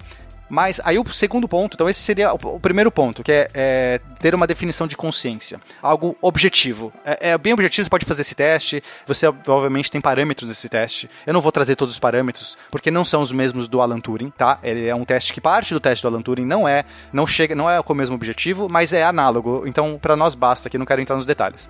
Mas você tem um teste objetivo e que você fala, ok, passou nesse teste, eu atribuo consciência. Agora, uma inteligência geral, Fencas, por definição, é um, uma inteligência artificial que pode fazer, que, que deve fazer todas as tarefas, qualquer tarefa, tão bem quanto um ser humano, inclusive passar no teste Turing. E se, e se uma inteligência geral passa, por definição, passa no teste Turing, então ela tem consciência. E assim a gente faz essa prova. Sim, sim, sim. Um, você está fazendo aí uh, uh, uh, inferências para chegar nesse ponto, ok? A, a inferência tá, tá, muito clara. O, o ponto resumido é eu começo falando que se eu. A consciência eu não consigo comprovar em nenhum outro ser humano, somente em mim. Mas, como eu tenho consciência, eu infiro que também os outros seres humanos têm consciências. Uh, se eu tenho uma máquina, se eu tenho algum ser que ela é igual a um ser humano, se eu não consigo distingui-la de um ser humano, a inferência é que ela também tem consciência. E se a partir de um teste de Turing, que é justamente o teste que é utilizado para saber se a máquina é distinguível ou não do ser humano, e essa máquina consegue passar nesse teste de Turing, logo ela consegue é, comprovar que ela é análoga a um ser humano, logo por essa inferência ela também tem consciência. Isso, e aí uma inteligência geral, ela por definição faz todas as tarefas tão bem quanto o ser humano. Então ela também teria Então ela vai passar no teste Turing, e portanto Perfeito. toda inteligência geral tem consciência. Pena, o que me faz é, chegar a uma outra pergunta, voltando à consciência e inteligência.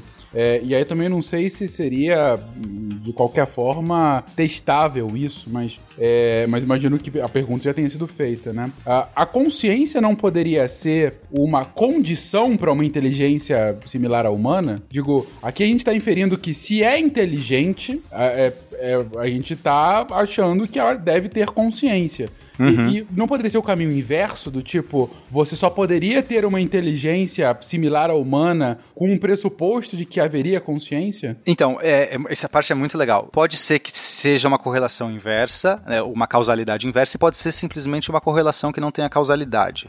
A gente não sabe, é, é um dos assuntos em aberto.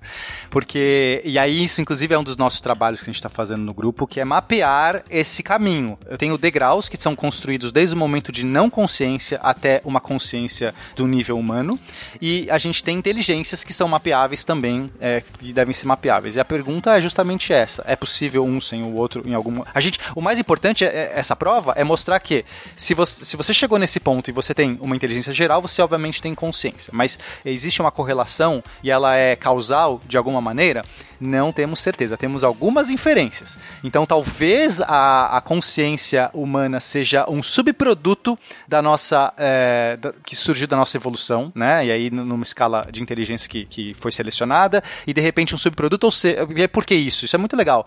Talvez fosse muito interessante para essas máquinas é, gênicas, né? Que criaram, que foram selecionando os genes que foram sendo selecionados, criarem uma máquina capaz de projetar estados internos nossos, no, é, projetar comportamentos de outras pessoas para uma simulação interna. Olha só, eu, se eu vivo em sociedade, Fencas, eu vivo em sociedade, então pode ser que seja positivo, para evolu evolutivamente falando, eu entender como que os outros comportamentos vão acontecer, se aquela, é, porque se eu prevejo isso, eu vou ter uma grande vantagem. Então eu tô vendo que, sei lá, pessoas vão brigar porque estão ficando nervosas, vou, eu tô vendo que, sei lá, um grupo tá com fome, e aí é interessante eu entender o que é essa, projetar o que é essa fome, e aí eu começo a fazer uma analogia, eu crio um modelo, eu crio uma simulação para os outros indivíduos e transforma essa simulação no que sou eu. Talvez seja inclusive por conta da sociabilidade. Essa é uma das ideias de como que vem essa. Por que, que surgiu a consciência? Porque do ponto de vista maquinário, talvez não precisasse ter consciência para só selecionar inteligências e, e, e ser bem selecionado e, e, ter uma boa seleção e uma boa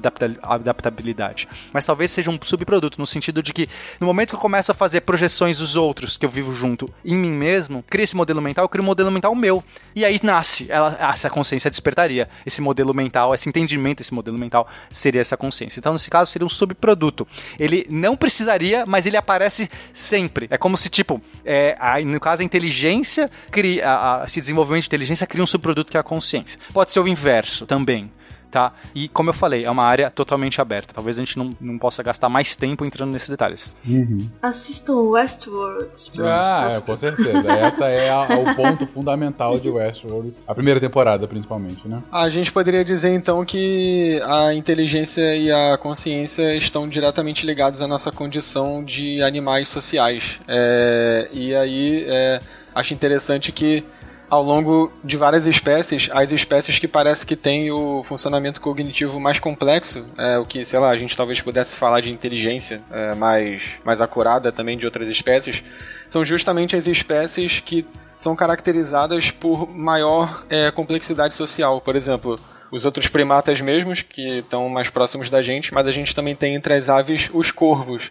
O é, eles são aves extremamente sociais e o cérebro deles é tipicamente bem maior do que o de outras aves que são menos sociais. Então, assim, são, são vários indícios que vão convergindo para essa associação, que não necessariamente é causal, mas é uma associação entre é, nível de inteligência, é, socialização e talvez até um nível alto de consciência, se a gente colocar a consciência como questão de grau. Mas se você pensar assim, por exemplo, insetos, eles são considerados sociais? Ou é só uma organização de colmeia? É, eu acho que eles são organi eu acho que eles são considerados sociais, mas não no sentido que a gente está levando em consideração aqui. É, é nesse sentido mais complexo de indivíduos que conseguem fazer essas simulações internas é, que o Pena estava falando. Eu não acho que esse seja o caso das abelhas, por exemplo, que são considerados insetos sociais, ou as formigas. Eles provavelmente são sociais porque trabalham em prol da colmeia, tem um trabalho organizado, não sei o que, mas eu não acho que é social nesse sentido é, do social. É, é uma questão de indivíduo nesse caso, né? Talvez a colmeia inteira seja pensada mais um modelo como um indivíduo. É, é um É. assunto extremamente complexo. é. The answer to the ultimate question of life, the universe, and everything is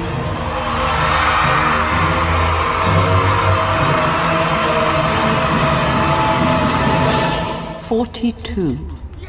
Beleza. Você já colocou aí, Pena, formas, inclusive, de, ainda que de forma mais rudimentar, começar a testar ou, ou- ou falsear, enfim, o- se a consciência de fato ela é potencialmente prevista nesses tipos de inteligência artificial. E aí a gente estava comentando agora sobre se haveria alguma causalidade ou se é só uma correlação e se em havendo a causalidade, qual é o fluxo dela, né? Inteligência causa consciência, consciência causaria inteligência. Bom, é... quanto tempo que a gente de fato vai sair dessas inteligências cada vez mais super especializadas e com as quais a gente não consegue mais viver sem, para uma inteligência geral, de fato, para uma máquina ou uma inteligência, uma coisa, né? Com, volta a chamar de coisa por absoluta falta de definição, mas por essa coisa. Pode se chamar de ente, talvez. Esse ente, ente bonito. Por esse ente com uma inteligência análoga à humana. Então, aí é um pouco de futurismo, mas eu não quero fazer esse futurismo é, é, é, barato, né? A gente tem boas ferramentas para arguir. O ponto importante, Feicas, é entender esse fenômeno do- da, da exponencial, esse poder da exponencial. E é essa explosão de pensamento de inteligência que o nosso querido é, Irving John Good já, já tinha falado pra gente lá atrás. É, para isso a gente tem que voltar um pouco, Fencas. Porque assim, o ser humano ele, ele, ele, é, ele é muito bom para fazer correlação, entender de maneira linear os fenômenos. A gente olha e projeta linearmente, tá? Só que ele é muito ruim de fazer essa projeção exponencial. A gente, eh, você fala, é exponencial, e o cara pensa, nossa, deve ser muito rápido. Ele pensa numa linha subindo. É tipo uma linha reta, subindo, assim, nossa, é um negócio muito rápido. Mas não é essa. Problema do exponencial é que não é uma linha reta. Ela é uma linha que está cada vez mais sub- inclinando para cima. Ela cresce, o crescimento dela é maior a cada instante. A taxa de crescimento aumenta a cada instante. E não é uma taxa constante de crescimento, mesmo que seja uma taxa alta de crescimento. E a nossa inabilidade absurda de projetar é que faz com que as pessoas olhem hoje e não tenham noção do que está por vir. Então, vamos fazer um pequeno exercício aqui só para mostrar eh, esses dados, né, pra gente... E tem um gráfico aqui que aí você precisa comentar, Fincas, porque o gráfico fala por tudo. Mas enfim, se a gente começar a entender lá desde o início da, da- do ser humano, e a gente tá falando antes mesmo da espécie humana, a gente tá falando do, do, gê- do gênero hominídea, a gente percebeu, é, se a gente contar aqui o crescimento do, do, do ser humano, a gente tinha, sei lá, lá atrás, há um milhão de anos, que é, o ser humano precisou de um milhão de anos para que a capacidade de produção aumentasse suficientemente para adicionar um, adicionar um milhão de indivíduos dentro de uma, de uma certa sociedade, tudo bem? Então, sei lá, é, lá antes mesmo do, do- Homo sapiens, a gente está falando aqui Homo erectus e tudo mais, sociedades hominídeas, eles precisaram de um milhão de anos para conseguir gerar um adicional de um milhão de indivíduos, ok? Então, em termos de tecnologia, produção, complexidade social, a gente está falando de muita coisa aqui. Mas depois, Fencas, é, em 5 mil antes de Cristo, antes da Era Comum, é, depois dessa revolução agrícola, a taxa de crescimento, é, ela conseguiu esse mesmo salto né, de, de um adicional de um milhão de indivíduos apenas em dois séculos. Então, de, de um milhão para dois séculos.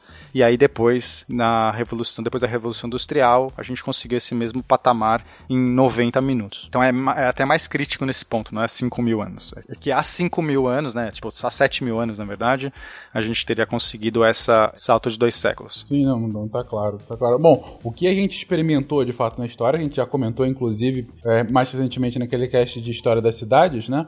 É, principalmente a partir do século XIX, quando a gente chega ao nosso primeiro bilhão de indivíduos, né, de, de, de Homo sapiens na Terra, é, logo no início do século XIX, e o segundo bilhão é no final do século XIX, e ao longo do século XX a gente passa chegando a 6 bilhões, né? E você vê, a gente levou aí só da nossa espécie 100 mil anos para chegar ao primeiro bilhão, e em mais 100 anos a gente chega a 6 bilhões, né? É, e aí quando você coloca isso num gráfico, né, que era o seu ponto, é, não é uma questão de uma curva ascendente. É, gente, eu acho que a melhor definição disso é um chão e uma parede.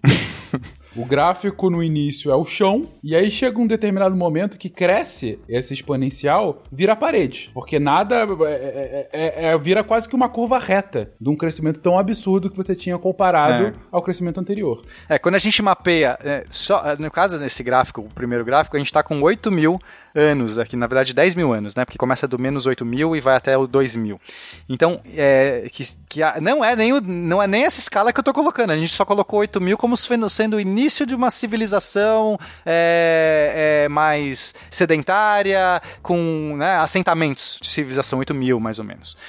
É, então, se a gente coloca nesse gráfico, já está essa parede, que você, quando você se aproxima do ano 2000, a gente já percebe, né? E a gente está usando aqui a medida PIB como né, uma medida de produtividade, mas você pode jogar outros indicadores, tanto, tanto faz, estão todos nesse sentido correlatos. A gente tem essa curva vertical. Quando a gente chega perto do ano 2000, a gente tem chegar nessa vertical. Agora, se a gente olhar é, só a partir de 1700 até hoje, Tá? Ou seja, a gente vai fazer um recorte muito mais restrito da história humana. 1700, a gente está falando aqui de idade moderna. É, ainda assim, é absurdo esse gráfico. Não vira uma, uma linha reta vertical, mas você olha para aquilo e fala: cara, a partir de 1950, é, essa explosão, essa subida, ela é muito. Tipo assim, cada ano você está ganhando tudo que você basicamente todo o crescimento que você fez desde o ano, do ano 1700. E é isso que a gente tem hoje. A gente, a gente consegue dobrar, sei lá, toda a nossa produção científica, te, é, tecnológica, intelectual, etc., a co coisas como é, 10 anos. É tipo um negócio absurdo. A gente tem, a gente tem sei lá, é, o século XX inteiro. Sei lá, nos últimos, nos últimos é, 10, 10 anos a gente tem o avanço do, do século XX inteiro, nos últimos 10 anos aí do, do século XXI. E isso continua. Só que aí você fala assim, já sei, vou projetar isso pra frente, né? Então eu vou olhar, os últimos 10 anos é um avanço de um século, os próximos 10 não é agora, os próximos 10 não é um século. Porque os próximos 10 talvez sejam 3 séculos. Porque é exponencial. E a gente não tem como lidar, a, a, o ser humano não tem como projetar. A gente não, so, não somos máquinas boas suficientes para lidar com esse crescimento exponencial. Porque simplesmente é, a, gente, a gente tem uma, uma capacidade, as nossas leis, a nossa moral, a nossa, nossos costumes, as nossas nossas engrenagens sociais, elas não são rápidas o suficientes. Não são. A gente não consegue falar sobre reforma da Previdência, Fencas. Ela já está muito atrasada. Assim, a gente já está num ponto absurdo. Mas ainda assim, não conseguimos ver o. A gente, não, tô falando de reforma da Previdência, tô falando de singularidade. Daqui hum. 20 anos a gente tem singularidade. As relações sociais todas estão mudando e vão mudar antes, muito antes da singularidade. Muito antes. A gente vai ver como que é esse caminho até lá e a gente não está conseguindo discutir reforma da Previdência, sendo que os seres estão ficando mais velhos, é, é, tendo menos filhos. A gente está vendo um monte de indicadores já há muito tempo de que isso estava acontecendo e ninguém conseguiu parar e falar, galera, vamos parar um pouco e pensar daqui 10 anos que essa merda vai estar tá gigante. Isso eu tô falando há 10 anos atrás, daria para você ver esses indicadores, não é, não é do, não é do dia para noite. É mais, assim, e, e é um absurdo que a gente como sociedade não consegue olhar isso e falar, temos um problema muito, muito sério, porque o ser humano vai viver, não é, ah, agora com 80 anos, não, não sei o quê. Eu tô falando que o ser humano vai viver 120 anos, Fencas, 200 anos. E as pessoas não, não fazem ideia. Isso parece ficção científica. E talvez amanhã não é nem mais ser humano. É tipo outra questão que a gente tá, tá discutindo. Vem, agente Smith. tá na hora, não tem mais jeito. Vem. A, a singularidade chega antes da gente se aposentar, isso é certeza.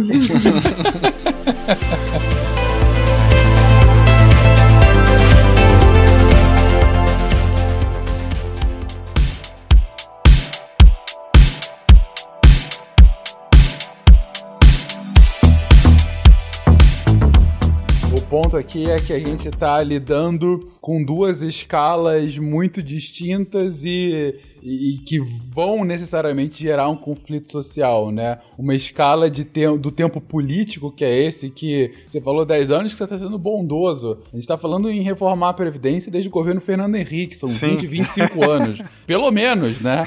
Que a gente no Brasil já via isso. É, então tem esse tempo político e o tempo de fato, né? Da, do mundo que tá, que tá se acelerando de tal forma que somente falando em envelhecimento populacional, que é o mote da reforma da Previdência, já é algo inacreditável, mas que tem aí uma mudança de paradigma social que é ainda mais profundo e que a gente sequer é capaz de imaginar quais os impactos reais na sociedade. Bom, se a gente leva agora essa projeção para os computadores, né? Afinal, vamos voltar para o nosso modelo aqui que a gente está querendo trabalhar. Então, a coisa também tem uma figura análoga. Então, é, a gente tem, sei lá, no- nossos computadores convencionais, tá? Computadores de mil dólares, leia mais ou menos essa conta. Então, nosso notebook, sei lá, nossos computadores de trabalho, é, eles têm hoje, né, por volta, uma capacidade de 10 a décima, ou seja, 10 bilhões de cálculos, é, de cálculos por segundo, tá? É uma medida, não importa como que é essa medida, é só uma medida de, de processamento, tá? Porque tem vários jeitos de você medir isso, eu não quero muito entrar nos detalhes, só vamos, vamos aceitar é, só para termos de escala. Então a gente tem máquinas que fazem 10 a 10 cálculos por segundo. E o cérebro humano, a gente faz, né, é difícil medir cálculos por segundo, etc, mas trabalhando mais ou menos com, com, com níveis análogos, a gente seria capaz de fazer 10 a 16 cálculos por segundo. E essa diferença, Fencas, é absurda, porque é 6 ordens de grandeza. A gente está falando de 10 quatrilhões de cálculos por segundo contra 10 bilhões de cálculos por segundo. Ok? A gente está falando de um milhão de vezes a mais que nosso cérebro é capaz de processar é, o que as nossas máquinas. Então, ou seja, você olha para as máquinas e sente dó delas mesmo, porque é um milhão de, um milhão de vezes a mais. É um negócio estupendo. Só que quando a gente faz uma curva dessa evolução das máquinas, a gente tem um negócio chamado lei de Moore. Esse tal de Moore foi um engenheiro lá atrás que ele viu, que ele olhou e falou: olha, parece que as máquinas, né, é, a cada dois anos ou a cada um ano e meio, elas dobram de, de poder de computacional. E ele começou a aplicar isso lá no, desde o começo da computação, a gente via esse, esse, esse crescimento e até hoje ele se mantém, Fincas. A, a lei de Moore até hoje está válida. É muito legal isso.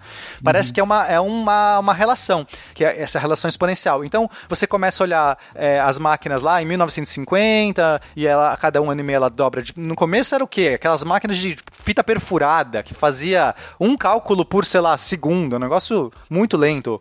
Depois, dois, do- dobra. Parabéns. Né? Um ano e meio depois, dois cálculos por segundo. Depois dobra. Quatro. Você fala, ah, isso aqui, isso aqui não vai sair daqui, né? Eu vou ficar para sempre com essa máquina. Depois foi para disquete e tudo mais. E só que se a gente aplicar esse crescimento é, para frente, a gente está falando aí por volta de é, 2036 seria o tempo onde essas máquinas vão ter a mesma capacidade de processamento que um cérebro humano. Não necessariamente a inteligência. Não, é exato. Capacidade de processamento, né? Essa, nesse, usando essa referência desse indicador que você falou, né? De cálculo por segundo, é, em é, 2036? 2036. 36. Então, em 17 anos, as- e, e mantendo-se a lei de Moore, né? Exato. Pode ser que não se mantenha isso. A a premissa é mantendo-se a lei de Moore, as máquinas teriam o mesmo processamento que o cérebro humano em 17 anos. Gente, em 17 anos já tem Copa do Mundo sendo decidida, já é, definida. né? Exato. Ou seja, é- é- é- não é do tipo, ah, muita coisa. Não, tem, sei lá, gente. O seu filho que tá nascendo agora, ele vai estar virando maior. Vai estar maior. chegando à maioridade nesse momento. Não é uma coisa fora do- da realidade. Exato. né? Em princípio estaremos todos vivos, né? Eu quero dizer o seguinte, é algo da nossa geração, da nossa vida. Não vamos, depende da, da idade de cada um, mas assim, em princípio, estaremos vivos e sadios, e sãos, talvez, né? É, sãos eu acho mais difícil, mas enfim.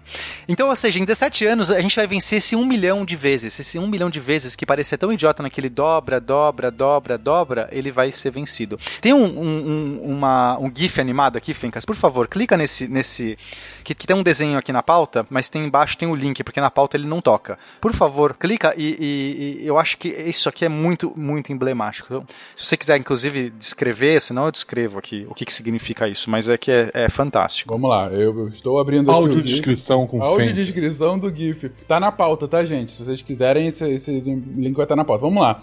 É, tem um texto, mas eu não vou ler, vou ler o texto, não. É, então, o... deixa, eu, deixa eu já falar que acho que, senão já, já ganhei um tempinho aqui. Depois você faz uma, uma um wrap-up. É, é, então, esse GIF mostra o Lago Michigan, tá? Então, é um recorte, assim, lateral do Lago Michigan. Ele tá vazio, tá? Não importa o que é Lago Michigan, pensa no lago que você quiser. Tá, o, o parque... Pensa do, numa poça d'água gigante. Uma poça d'água gigante. E assim, o lago cheio seria o momento que chegou, que o, o, o, ser humano, que o cérebro chegou, né? Seria equivaleu. E o lago vazio seria o, o começo da, da computação, seria lá 1950 que começou. Então ele vai mostrando o, o lago sendo enche, é, é, gotinhas caindo nesse lago e enchendo esse lago só que na taxa exponencial. Então, no começo você vê que vai caindo um monte de gotas e não acontece nada, não sobe. O nível do lago não sobe, não sobe, porque está dropando uma gota por segundo, depois você dropa duas por segundo, o lago continua vazio. Depois você dropa 4 por segundo, 8, 16, 32. Chega uma hora que de repente você olha, o lago encheu. Você bate o olho e fala: Caraca, o que aconteceu? Eu dormi, o lago encheu. Nessa simulação tá 2025, tá? É, mas tanto faz o número final, porque aqui é só para mostrar a, a, aceleração. Nas nossas contas mais atuais e refinadas, está mais para 2036. Tanto faz o número, é só para entender a explosão, Fencas. Você, por favor, me descreva o que está vendo. Não, cara, é impressionante realmente, porque o ponto é, o, o GIF, gente, para quem não tá conseguindo ver, é o, os anos passando, começando de 1940, que seria o início da computação, né? E aí mostra em determinado ano e vai aumentando de 3 em 3 anos, mais ou menos, né? É, o quanto foi evoluindo os cálculos por segundo, né? E aí mostra que, enfim, o primeiro ano é um cálculo por segundo, o segundo ano, depois de três anos eram sete cálculos por segundo e tal. Chega, sei lá, em 1994, já tem que usar a notação de 10, né? Porque é 2 vezes 10 a, a oitava, eu acho que, que é aqui. A décima primeira, na verdade, né? Ou seja, já são 11 zeros que estão aí, são muitos cálculos por segundo. Mas, até o ano de 2012, o lago tá vazio, virtualmente vazio. Em 2012, que a gente alcança mais ou menos 10 a 15, é, 15 zeros, o lago começa a encher. De 2012 até 2025, o lago que estava vazio, de repente se enche. É um lago gigante, gente. Não é assim uma pocinha, é uma, um poção mesmo. E de repente se enche, mas é, é um salto. Você vê a, a, a, quantidade de água enchendo assim, de repente pula. Porque é isso, de repente chega num ponto que foi um crescimento exponencial. 2012, ouvinte, os maias nos avisaram, a gente não viu. É isso. Então, o que mostra o GIF que em 13 anos a gente teve um crescimento exponencial tal que ó, a capacidade de cálculo, né, de processamento no caso, das máquinas partiu de um cálculo por, por segundo, chegou próximo ao de uma mosquinha hoje em dia e hoje, na verdade, é, a tendência é que nesse GIF, em 6 anos, mas em números mais atuais, em 17 anos, tem o mesmo processamento que o nosso cérebro. Exato. Hoje está no nível que a gente chama do rato. Assim, rato. 10 a 10 seria mais ou menos o cérebro de um rato. E é aquela coisa, né? Um rato. Quem é um rato? Mas aí essa poça sobe de um jeito e a gente. Nós não temos essa capacidade de prever. É por isso que é tão lento. Né, o ser humano vê linear as coisas e não é linear.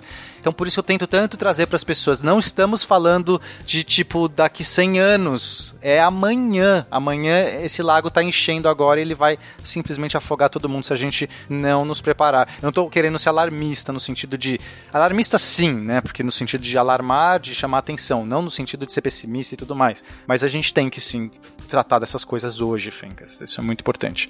É, trazendo aqui uma, é, um outro dado, porque isso a gente está falando de cálculos por segundo. Como a Nanaka disse, isso não é garantia nenhuma de inteligência nem de nada, mas é um hardware. Eu acho que para a gente ter uma capacidade humana é bom, é, seria interessante ter um hardware análogo, pelo menos análogo ao cérebro humano, porque provavelmente o hardware tem uma influência muito grande na nossa capacidade de desenvolver o software. Tá? O software seria a mente. Tava fazendo uma analogia besta, mas aqui acho que funciona bem.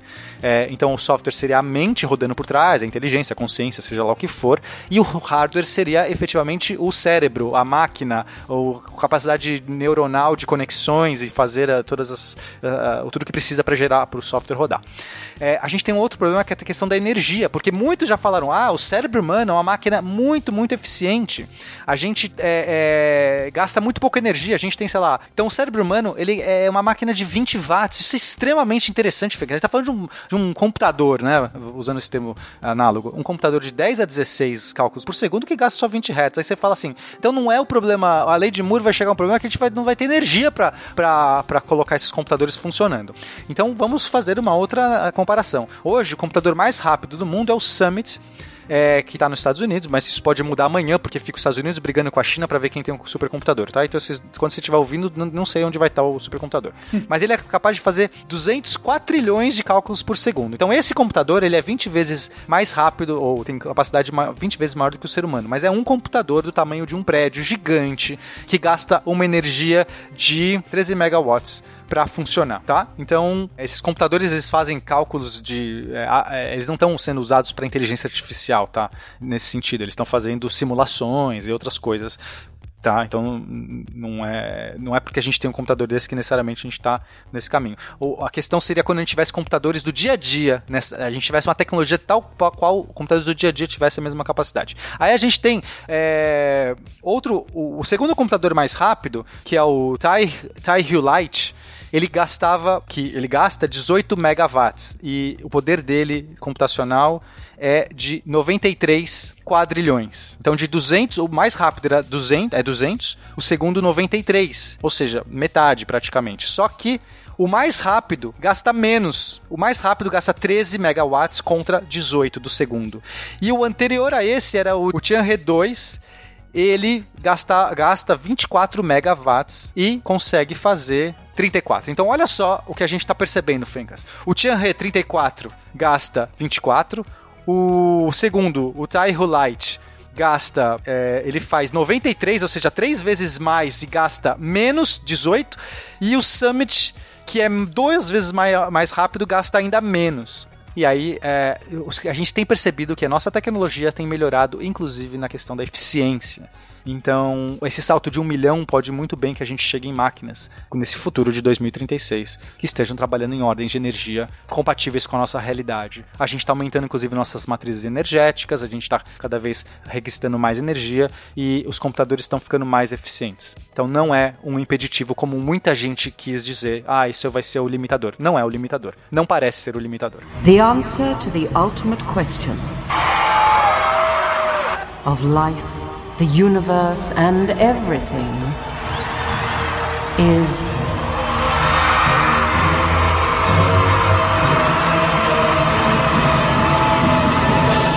Forty-two.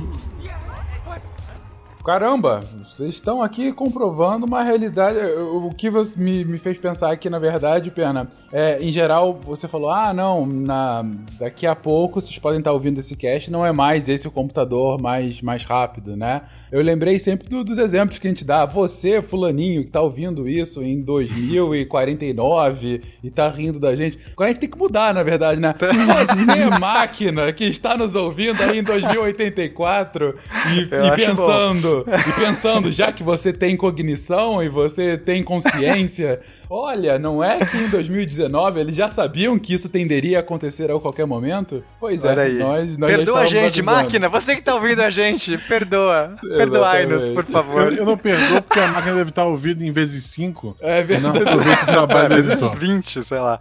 Bom, Fencas, é, avançando aqui, o, pro, o próximo ponto é então o software, né? A gente falou que é necessário ter um hardware, sei lá, mínimo, mas gente, isso não garante nada, nada. Eu posso ter o hardware que for e de repente não não, não tenho a, a consciência ou a inteligência surgindo. Agora a gente vai discutir quais são os métodos que a gente tem para chegar, se é que é possível chegar nessa, nessa condição de inteligência humana. Fencas, a gente, é, a gente tem uma tentativa, isso já é antiga, essa tentativa de tentar então modelar o cérebro humano é, para uma máquina, tá? Porque a gente fala, ok, como é que eu vou, vou gerar isso? Cara, funcionamos com neurônios, neurônios se conectam com neurônios, existem camadas de neurônios, a gente acha que a inteligência é, surge dessa, dessa, dessas múltiplas camadas, ou seja, temos, temos um cérebro paralelo. A gente tem um exemplo de como a inteligência surge, né? Então vamos tentar replicá-lo. Perfeito. Né? Vocês já falaram bastante isso lá naquele, na, naquele cast sobre, sobre machine learning, então não vou entrar muito nos detalhes, mas basicamente uma rede neural seria uma replicação de, um, de, uma, de uma arquitetura do cérebro. A gente modela neurônios digitais, mas eles funcionam mais ou menos, se conectam com outros, tem camadas, e é dessa camada, dessas múltiplas camadas, começa a surgir uma, um, um, ele encontra padrões, tá? Um ótimo jeito de encontrar padrões, ele vai se adaptando, tem um feedback, ou seja, ele vai se realimentando você erra, você adapta algum parâmetro, depois de um tempo você começa a acertar, você identifica padrões. E a gente percebeu que redes neurais são um ótimo modelo, você pode incrementar elas. O hardware ajuda muito você ter um hardware possante, porque o limitador é sempre o número de neurônios. E quando você aumenta um neurônio na rede, Fencas, não é que ela fica 1% mais rápido, ou seja lá, a porcentagem a mais de neurônios que você colocou, isso tem um crescimento fatorial, ele vai conseguir fazer mais conexões e, portanto, vai aumentar muito. Então, quando a gente está falando de um hardware um milhão de vezes maior, de mais processamento, talvez isso, é, esse software mais rebuscado dê conta de surgir essa inteligência. Esse é um jeito possível de chegar lá. Outro jeito possível é por um outro caminho que seria os algoritmos genéticos ou uh, algoritmos evolutivos, que usa o princípio da evolução natural. Hum, isso é muito legal. Basicamente, você projeta, você programa alguns softwares, uns programas, uns códigos, e eles realizam uma certa tarefa, e você coloca uma seleção, é, uma seleção artificial, no caso, é, aquela coisa que a seleção natural precisa, né? Precisa de um processo de alteração aleatório e um processo de seleção do, do mais apto. Exatamente. E aí você coloca né, nesse algoritmo algum tipo de é, alteração que acontece aleatoriamente e ele mesmo vai, vai se autoselecionar conforme ele vai realizar a tarefa melhor e, o, e vai replicar a si mesmo, né, falando em termos de algoritmo ainda, não físico, e aí o, as alterações que não causaram uma melhora na, no desempenho da tarefa vão ser jogadas fora. Uhum. É, as que, as que são otimizadas, elas vão meio que fazendo sexo entre si, elas vão se mesclando, né? Então você. É, tem isso também. É. Tem mais um nível de complexidade. Até isso de misturar, né? Fazer como se fosse um sexo mesmo. É, você, você gera aí a mistura genética, tá? Então você teria os genes, que seria o código. É, o genes gera um corpo, um, um indivíduo que faz uma tarefa. Essa tarefa, se ela é, está otimizada, otimizado, se ela faz melhor do que o outro, ele sobrevive para a próxima geração. Então você tem um método de seleção. Ah, os, que os que sobram, os que sobrevivem, transam entre si, geram outros, outros caras, os melhores ficam. Então esse processo, é, a gente consegue. É, é muito difícil programar alguns, alguns mecanismos para isso, mas a gente está melhorando muito, Fencas, muito mesmo. E a gente já tem alguns algoritmos genéticos dando resultados muito interessantes. E aí, nesse caso, você tá, é, simplesmente é evolução natural. A gente não tem controle. Ninguém está no controle. Ninguém tá mais projetando porra nenhuma. É, vá, evolua. E pode ser que saia coisas incríveis. Se você fizer uma boa seleção, se souber para onde você quer selecionar, você pode chegar é, lá. A gente tem o controle do, do objetivo, né, da tarefa designada. Exato. E diferente da evolução natural, Fencas, que é, o objetivo é sempre, né, o objetivo nesse sentido é se adaptar ao meio, a gente pode criar os nossos meios que nos levem mais rápido para isso. Por exemplo, a inteligência não é necessariamente o, o único caminho para a evolução. As pessoas têm dificuldade de entender isso porque elas pensam a evolução como uma linha é, contínua do, da primeira bactéria lá até a gente, como se sim, houve uma escada sendo construída. É tipo, uhum. é um uhum. caminho só. E não tem. Para evolução isso é bobagem. Você não tem um fim em si. Ah, a inteligência é o método final. Não, talvez você tenha várias civilizações que evoluam, é, ou vários é, seres, seres vivos que evoluam, que nunca cheguem na, na questão da inteligência. Outra, para aqueles meios e para aquelas situações, outros, outras condições, estratégias foram melhores. Talvez os dinossauros lá atrás, se não tivessem se extinguido da maneira, talvez nunca tivesse dado espaço para que seres como a gente tivessem desenvolvido. Talvez eles não tivessem é, a estratégia de inteligência não fosse tão selecionado para aqueles seres naquele momento. Então não tem um fim único. Ou seja, pode ser muito complicado. Pode ser que a, o advento da inteligência da, da, na evolução natural seja raríssimo. Raríssimo, raríssimo. Pode ser uma coisa assim que só aconteça uma em cada 10 milhões de, de, de seres vivos que estão evoluindo, pode ser que aconteça. Aí você fala assim, nossa, mas somos tão raros? Bom, é que nós somos o.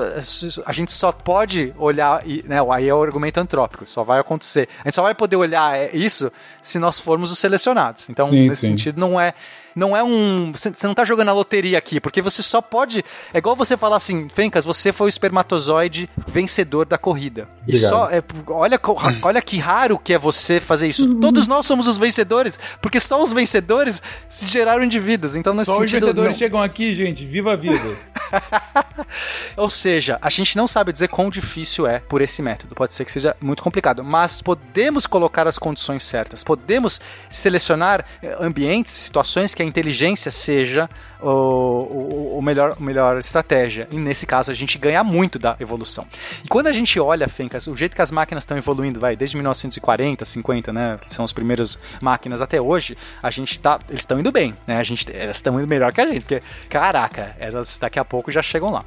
então, em termos de software, também não vejo. Tem outros, tá, gente? E aí é uma gama, não dá tempo da gente abordar todas as nuances. É, e a gente também falou que as máquinas podem começar a projetar outras máquinas. A gente tem agora várias iniciativas, a OpenAI, AI, que é um grupo que está meio que por trás disso, tentando gerar uma inteligência geral, é, mas com, com segurança, né? Enfim, eles têm várias prerrogativas. Tem outros, outros grupos, um deles é o Covariant AI, que está fazendo máquinas aprenderem como crianças, Fencas. É muito legal, nossa, isso é muito, muito legal.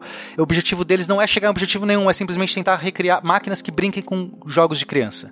E eles entendem que se você conseguir criar um cérebro hum, né, análogo a um cérebro humano, consegue brincar com os jogos de criança. Então, assim, coisas de montar um Lego, começar a encaixar blocos, num, é, ver padrões, tudo que a gente olha para as crianças e fala, cara, essas crianças vão gerar indivíduos, né? Tipo, você tem um mecanismo ali por trás. E se elas se aproximam disso, eles, então é, esse é outro jeito, inclusive totalmente diferente de você levar. Tem várias iniciativas. O que não falta hoje é iniciativa e recurso para isso. Então a gente tem uma civilização que está com recursos altos focados nisso. A gente tem é, não tem ne- nenhuma evidência em princípio de uma um bloqueio, uma né, que alguma, muitas pessoas falam assim, ah, mas vai ter um limite. A gente não pode miniaturizar tudo. Ah, não sei o que. Já, é, só que você tem que contar também todos os breakthroughs, todos os avanços, os saltos que você também não, não sabe, porque você. Amanhã é o computador quântico que vai aparecer. E quando aparecer o computador quântico, Fencas, o salto absurdo de tudo isso que a gente. Não tô nem colocando o computador quântico. Ou seja, tem tanta coisa que pode acontecer e os recursos da nossa sociedade hoje são tão alocados a isso que é muito difícil você achar que não vai acontecer. Vai ter alguma limitação que vai impedir isso de ir pra frente, né? Esse é, o ponto. Eu acho que quando o hardware tiver, tiver capaz, capaz, os softwares vão estar pau a pau, vão estar aptos. Ou seja, não acho que é assim, olha, temos o hardware, mais 20 anos. Não, não, é mais um ano, mais dois anos. Eu Entendi. tenho muita convicção que vai ser muito rápido. Por isso que eu coloco, eu particularmente coloco ponto da singularidade antes de 2040. Eu entendo. Essa é a minha previsão. The answer to the ultimate question of life, the universe, and everything is.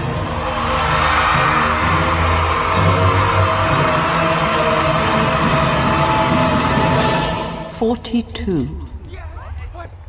É, eu acho que um, um ponto legal de colocar também é dois, na verdade. Um que já foi bastante colocado é que podem ser que existam limites que atrasem muito, talvez não impossibilitem, mas atrasem muito. Tem muitos céticos que realmente fazendo análises, mesmo análises matemáticas como a gente está fazendo aqui, eles acham que não vai ser em dois, duas décadas, vai ser, sei lá, em um, dois séculos. E, ué, por conta de algumas coisas que parece que a gente não consegue mesmo é, entender da cognição humana e não consegue replicar de jeito nenhum na inteligência artificial. É, um dos pontos, por exemplo, seria que a, gente tem uma coisa chamada dissonância cognitiva, que a gente é capaz de ter duas crenças conflitantes ao mesmo tempo. E às vezes a gente é capaz de ter uma crença e agir, de, e agir diferente do que essa crença diz. E uma máquina, do jeito que a gente tem hoje, ela não é capaz de fazer isso. Então já seria uma inteligência diferente por princípio. Mas será que o rato tem isso? Também, eu não É, sei. A gente não sabe. É, e outra coisa, é, em outro ponto diferente, é que pode ser que a gente tá muito pensando assim, nós contra eles, né? Vai ser a gente aqui e as máquinas ali. Mas se a gente pensar como a tecnologia vem evoluindo, é, ela vem muito transparente, assim. Ela tá à nossa volta, a gente nem percebe que ela tá ali.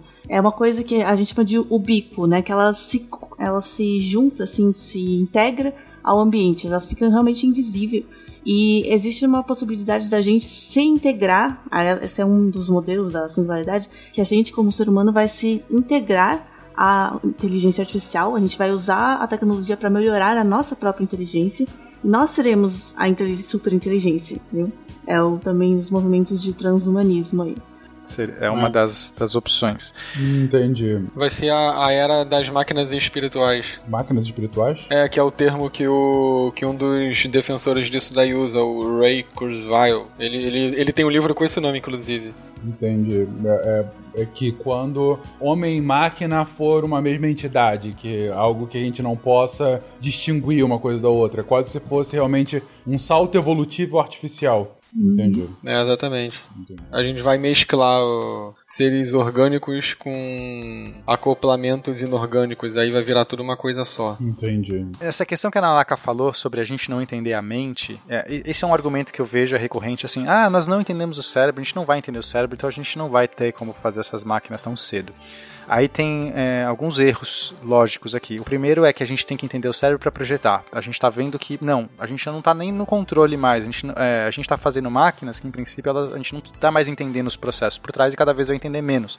O Deep Learning, quando você olha para o Deep Learning, as técnicas de Deep Learning, a gente percebe que. É, nossa, no momento que essas máquinas que estão nesses processos de deep learning começam a projetar outras máquinas ou fazer sistemas cada vez mais abstratos e, e, complexos, a gente fica cada vez menos. Então não precisamos entender o processo at all. Quando você vê um algoritmo genético funcionando, ele não mais funciona por nenhum parâmetro, nenhuma barreira de entendimento nosso. A gente não tem que ter entendimento nenhum.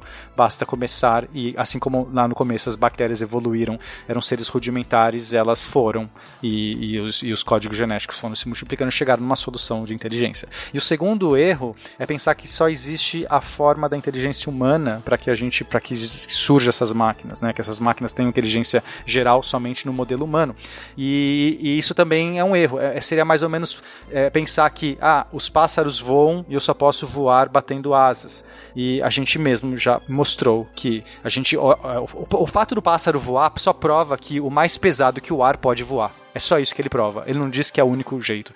E tanto é que o ser humano inventou um avião que não bate asa. E a gente nunca fez um avião. Mesmo que nos primeiros modelos, talvez o Da Vinci, sei lá, a ideia era, a gente não sabe como fazer, olha os pássaros batendo asa, vamos fazer uma máquina que bate asa. Não, hoje em dia, e já há muito tempo, desde o primeiro avião, nunca foi uma, um pássaro batendo asa. Então isso também é um outro argumento que não precisamos sequer reproduzir o mecanismo humano para chegar lá. A gente criou o Dumbo também. O Dumbo.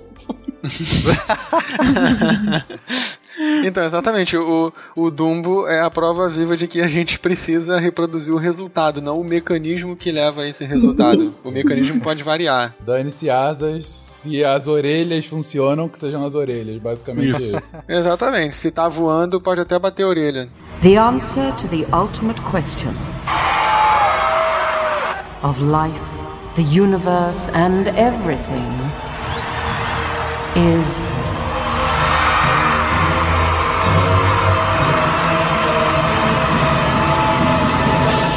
forty-two.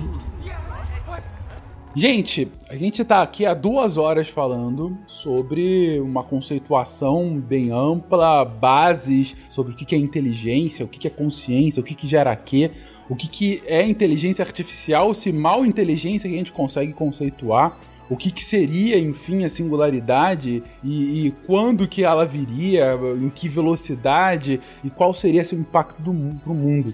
E, e, uma das coisas que eu fiquei aqui embasbacado e ao mesmo tempo extremamente animado e extremamente preocupado é justamente com as consequências disso tudo. Porque se por um lado a gente está vivendo o pináculo da ciência, vendo, com, conseguindo fazer, inclusive, uma máquina que pode fazer outras máquinas melhores do que nós mesmos, é, ao mesmo tempo, essa, se quer chegarmos a isso, vai gerar desafios nunca antes vistos na história da humanidade. A gente está mudando a nossa civilização de patamar nesse momento. E a gente não tem qualquer tipo de base histórica onde a gente possa se apoiar. É um horizonte absolutamente novo, vazio, a ser explorado e com todas as contradições, dilemas, problemas político-econômicos sociais daí advindo. Gente, e é tudo isso que a gente vai explorar no próximo cast, porque não dá mais pra falar nesse. Se nesse cast a gente fez toda essa base conceitual, num próximo cast a gente vai entrar ainda mais no assunto, vai falar, ok, e aí, como é que vai ser a consequência disso tudo, como é que vai ser o caminho para a gente chegar à singularidade e como é que vai ser essa pós-humanidade a partir da singularidade. É, o que, que quais são os dilemas morais, o que, que a gente vai ter que mudar na sociedade para lidar melhor com isso. A gente já tem, não, não só na singularidade, né, mas hoje a gente já tem Exatamente. Que... É isso. Aguardem os próximos capítulos. Ah, tem, tem outra coisa também, não sei, é, rapidinhos, é que a gente fala assim de fazer uma uma das, dos, das dificuldades de criar uma máquina né, controlável, né? É incutir nela essa moral e a gente não é incorrompível. Os humanos não são incorrompíveis. Eles são, então, se a gente quiser uma máquina que é análogo a um humano e também é, é incorrompível, perfeita, isso é, parece bem difícil. Não, não, não, é um bom modelo, né? Não, Nós não somos não, é um já sai de um, de, de um molde bem viciado, vamos colocar assim. Senão a gente vai, vai acabar criando um diabinho na garrafa, né? É, basicamente. Quando o Malta fala que ele se preocupa né, com computadores, com a inteligência de crianças, tem que se preocupar mesmo porque criança ela bota apelido na outra. Ela empurra a, o amiguinho na fila da merenda. Criança é malvada. A gente não tá em boas mãos. Se ele tá Criança faz bullying, isso, né? Exatamente. Criança faz bullying. Tu, tu, tu, dá um brinquedo, ela quebra. Vê o, o boneco do Lucas na televisão, tu tem que fazer um consórcio para comprar aquela porcaria.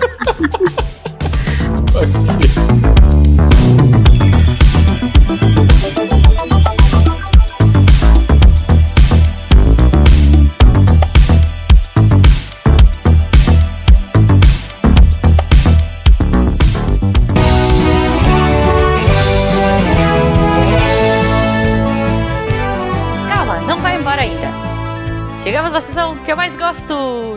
Recadinhos! Sim, eu gosto porque eu tô aqui com vocês. Entendo, imagino que vocês estão com aquela cara de hã? Depois desse episódio de singularidade. É, estão com caras singulares. Hã? Hã? Ok, desculpa. Então, rapidamente, antes de vocês irem pro final de semana de vocês, eu gostaria de dar alguns recados rápidos. Então vamos lá. Primeira coisa, se você ficou curtindo o Dia dos Namorados, se você não notou no seu feed, tem um episódio extra essa semana, graças à linda da Fini. Beijo, Fini. Me manda mais Fini que tá pouco. Sempre. Cara, Fini é, Fini é sempre pouco. então, se vocês não ouviram ainda, corram lá no feed é, pra ouvir um episódio muito legal sobre amor no século XXI. Olha só, tá muito bacana. É um papo doce e tecnológico.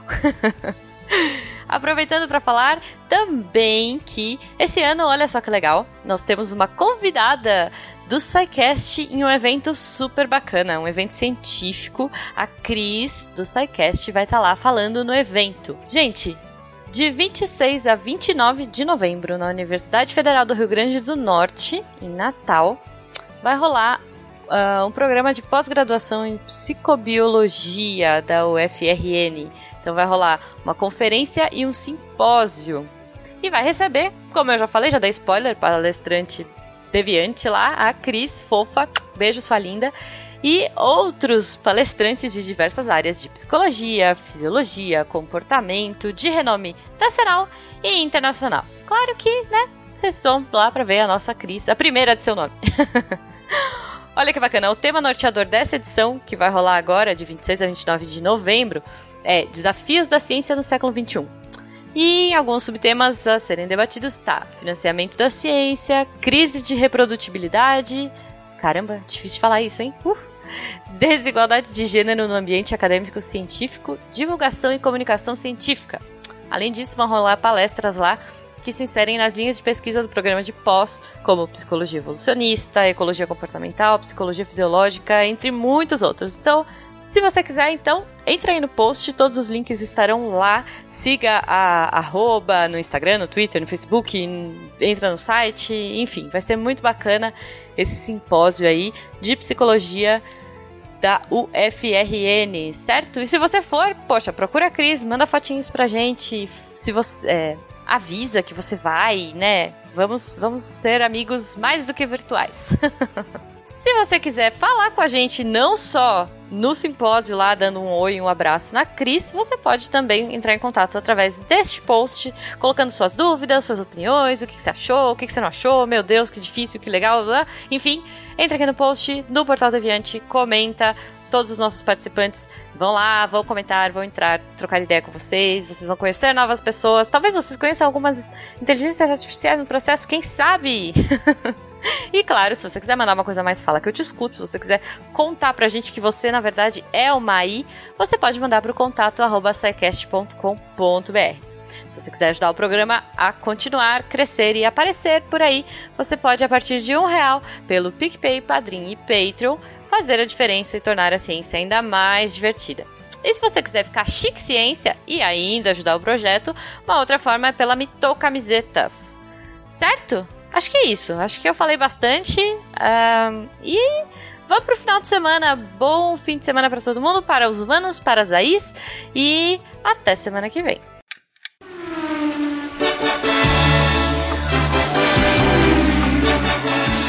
Para, para, para, para, que o episódio ainda não acabou. Não, na verdade, ele acabou, mas a gente vai fazer uma coisa que faz muito tempo que a gente não fazia, que era ler o nome das pessoas que apoiam esse projeto de um determinado valor, sei lá como é que funciona.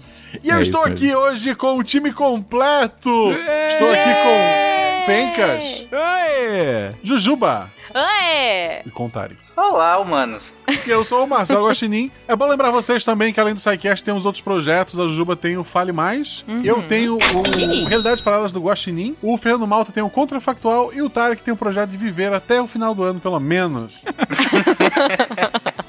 Basicamente. E esta semana vamos ler os patronos, já que todos estão nesse nosso querido, belo pet shop com veterinária. Ah, Oh, que bonito. olha só. Então, começando, começando, o veterinário-chefe, João Antônio, administrando tudo isso. Olha aí, na recepção, Gustavo Bernardo, abraçando os cachorrinhos. Preenchendo os aquários, temos Thiago Kruski Rocha. Kunch. Ele põe aquelas pedrinhas no, no fundo sabe, do aquário. Ai, meu Deus, tá bom.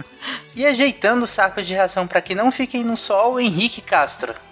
Rodrigo Souza acaba de chegar trazendo o seu gatinho e ele está arranhando o Rodrigo porque os gatos fazem isso. Cláudio Ritomi, assistente de João, já pega o gatinho fofinho e, e com as garras pra trás pra levá-lo pra ser, é, enfim, pra ser examinado. Esqueci a palavra. O Guilherme Luiz Batista Neto, ele está lavando os peixes.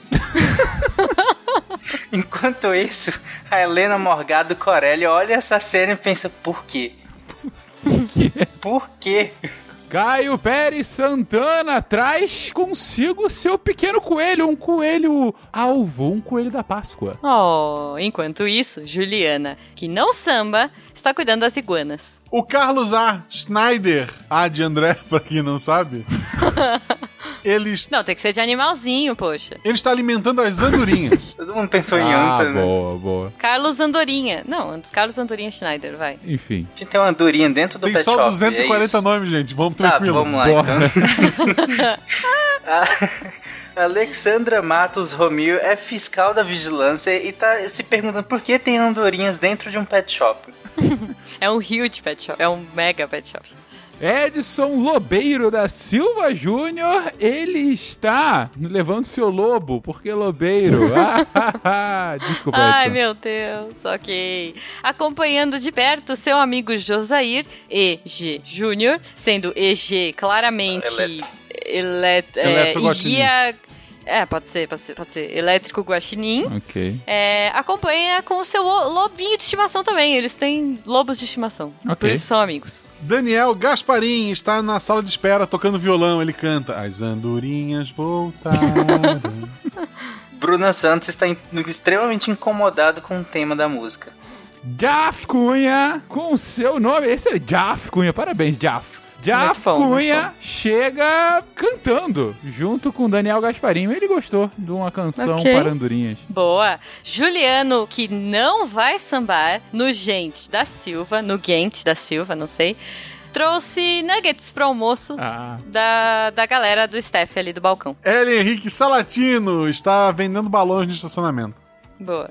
Leandro Guzmão trouxe frutos do mar pro almoço do Steph. Lucas Rosa, que trabalha na, na floricultura à frente desse, desse estabelecimento, fica se perguntando se há algum tipo de quebra de ética de trazerem outros animais para serem comidos numa veterinária, mas tudo bem. Enquanto isso, descarregando um super aquário gigante com um peixe boi de estimação, Brendo Marinho chega. Paulo Colari chega correndo com seu cachorrinho que engoliu a miçanga. Ó, Ok. Renato Jacobinski Fusco, que é médico veterinário responsável, encaminhou o cachorrinho do Paulo Colares para ultrassom. Francisco Farraia se aproveita do grande aquário do Brendo Marinho para levar a sua arraia. Eu tô hoje Ah. on fire. Nossa senhora. ok. Diego Atílio Trevisan entra esbaforido com seu cachorro chamado Gato, é, aparentemente engasgado com alguma coisa. Karen Camargo chega com seu Lulu da Pomerânia. Ela tá preocupada porque ele comeu o leão. Diogo José de Oliveira observa esse tanto de animal chegando ao mesmo tempo na clínica, enquanto ele simplesmente estava esperando para tosar o seu shih tzu. Simval Freires está com a gaiolinha de seu pequeno hamster. Justo. Enquanto isso, Glauco Mário Bolelli, que é um frequentador assíduo da parte de jardinagem do pet, está meditando. Ele é desses. Maurício Oliveira trouxe uma plantinha e acho que está no lugar errado. Tem uma área ali. Vai, Fala pra ele lá com o Glauco.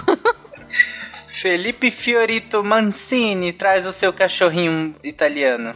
Rafael Araújo fica se perguntando por que será que há cachorros italianos no mundo? Mas tudo bem.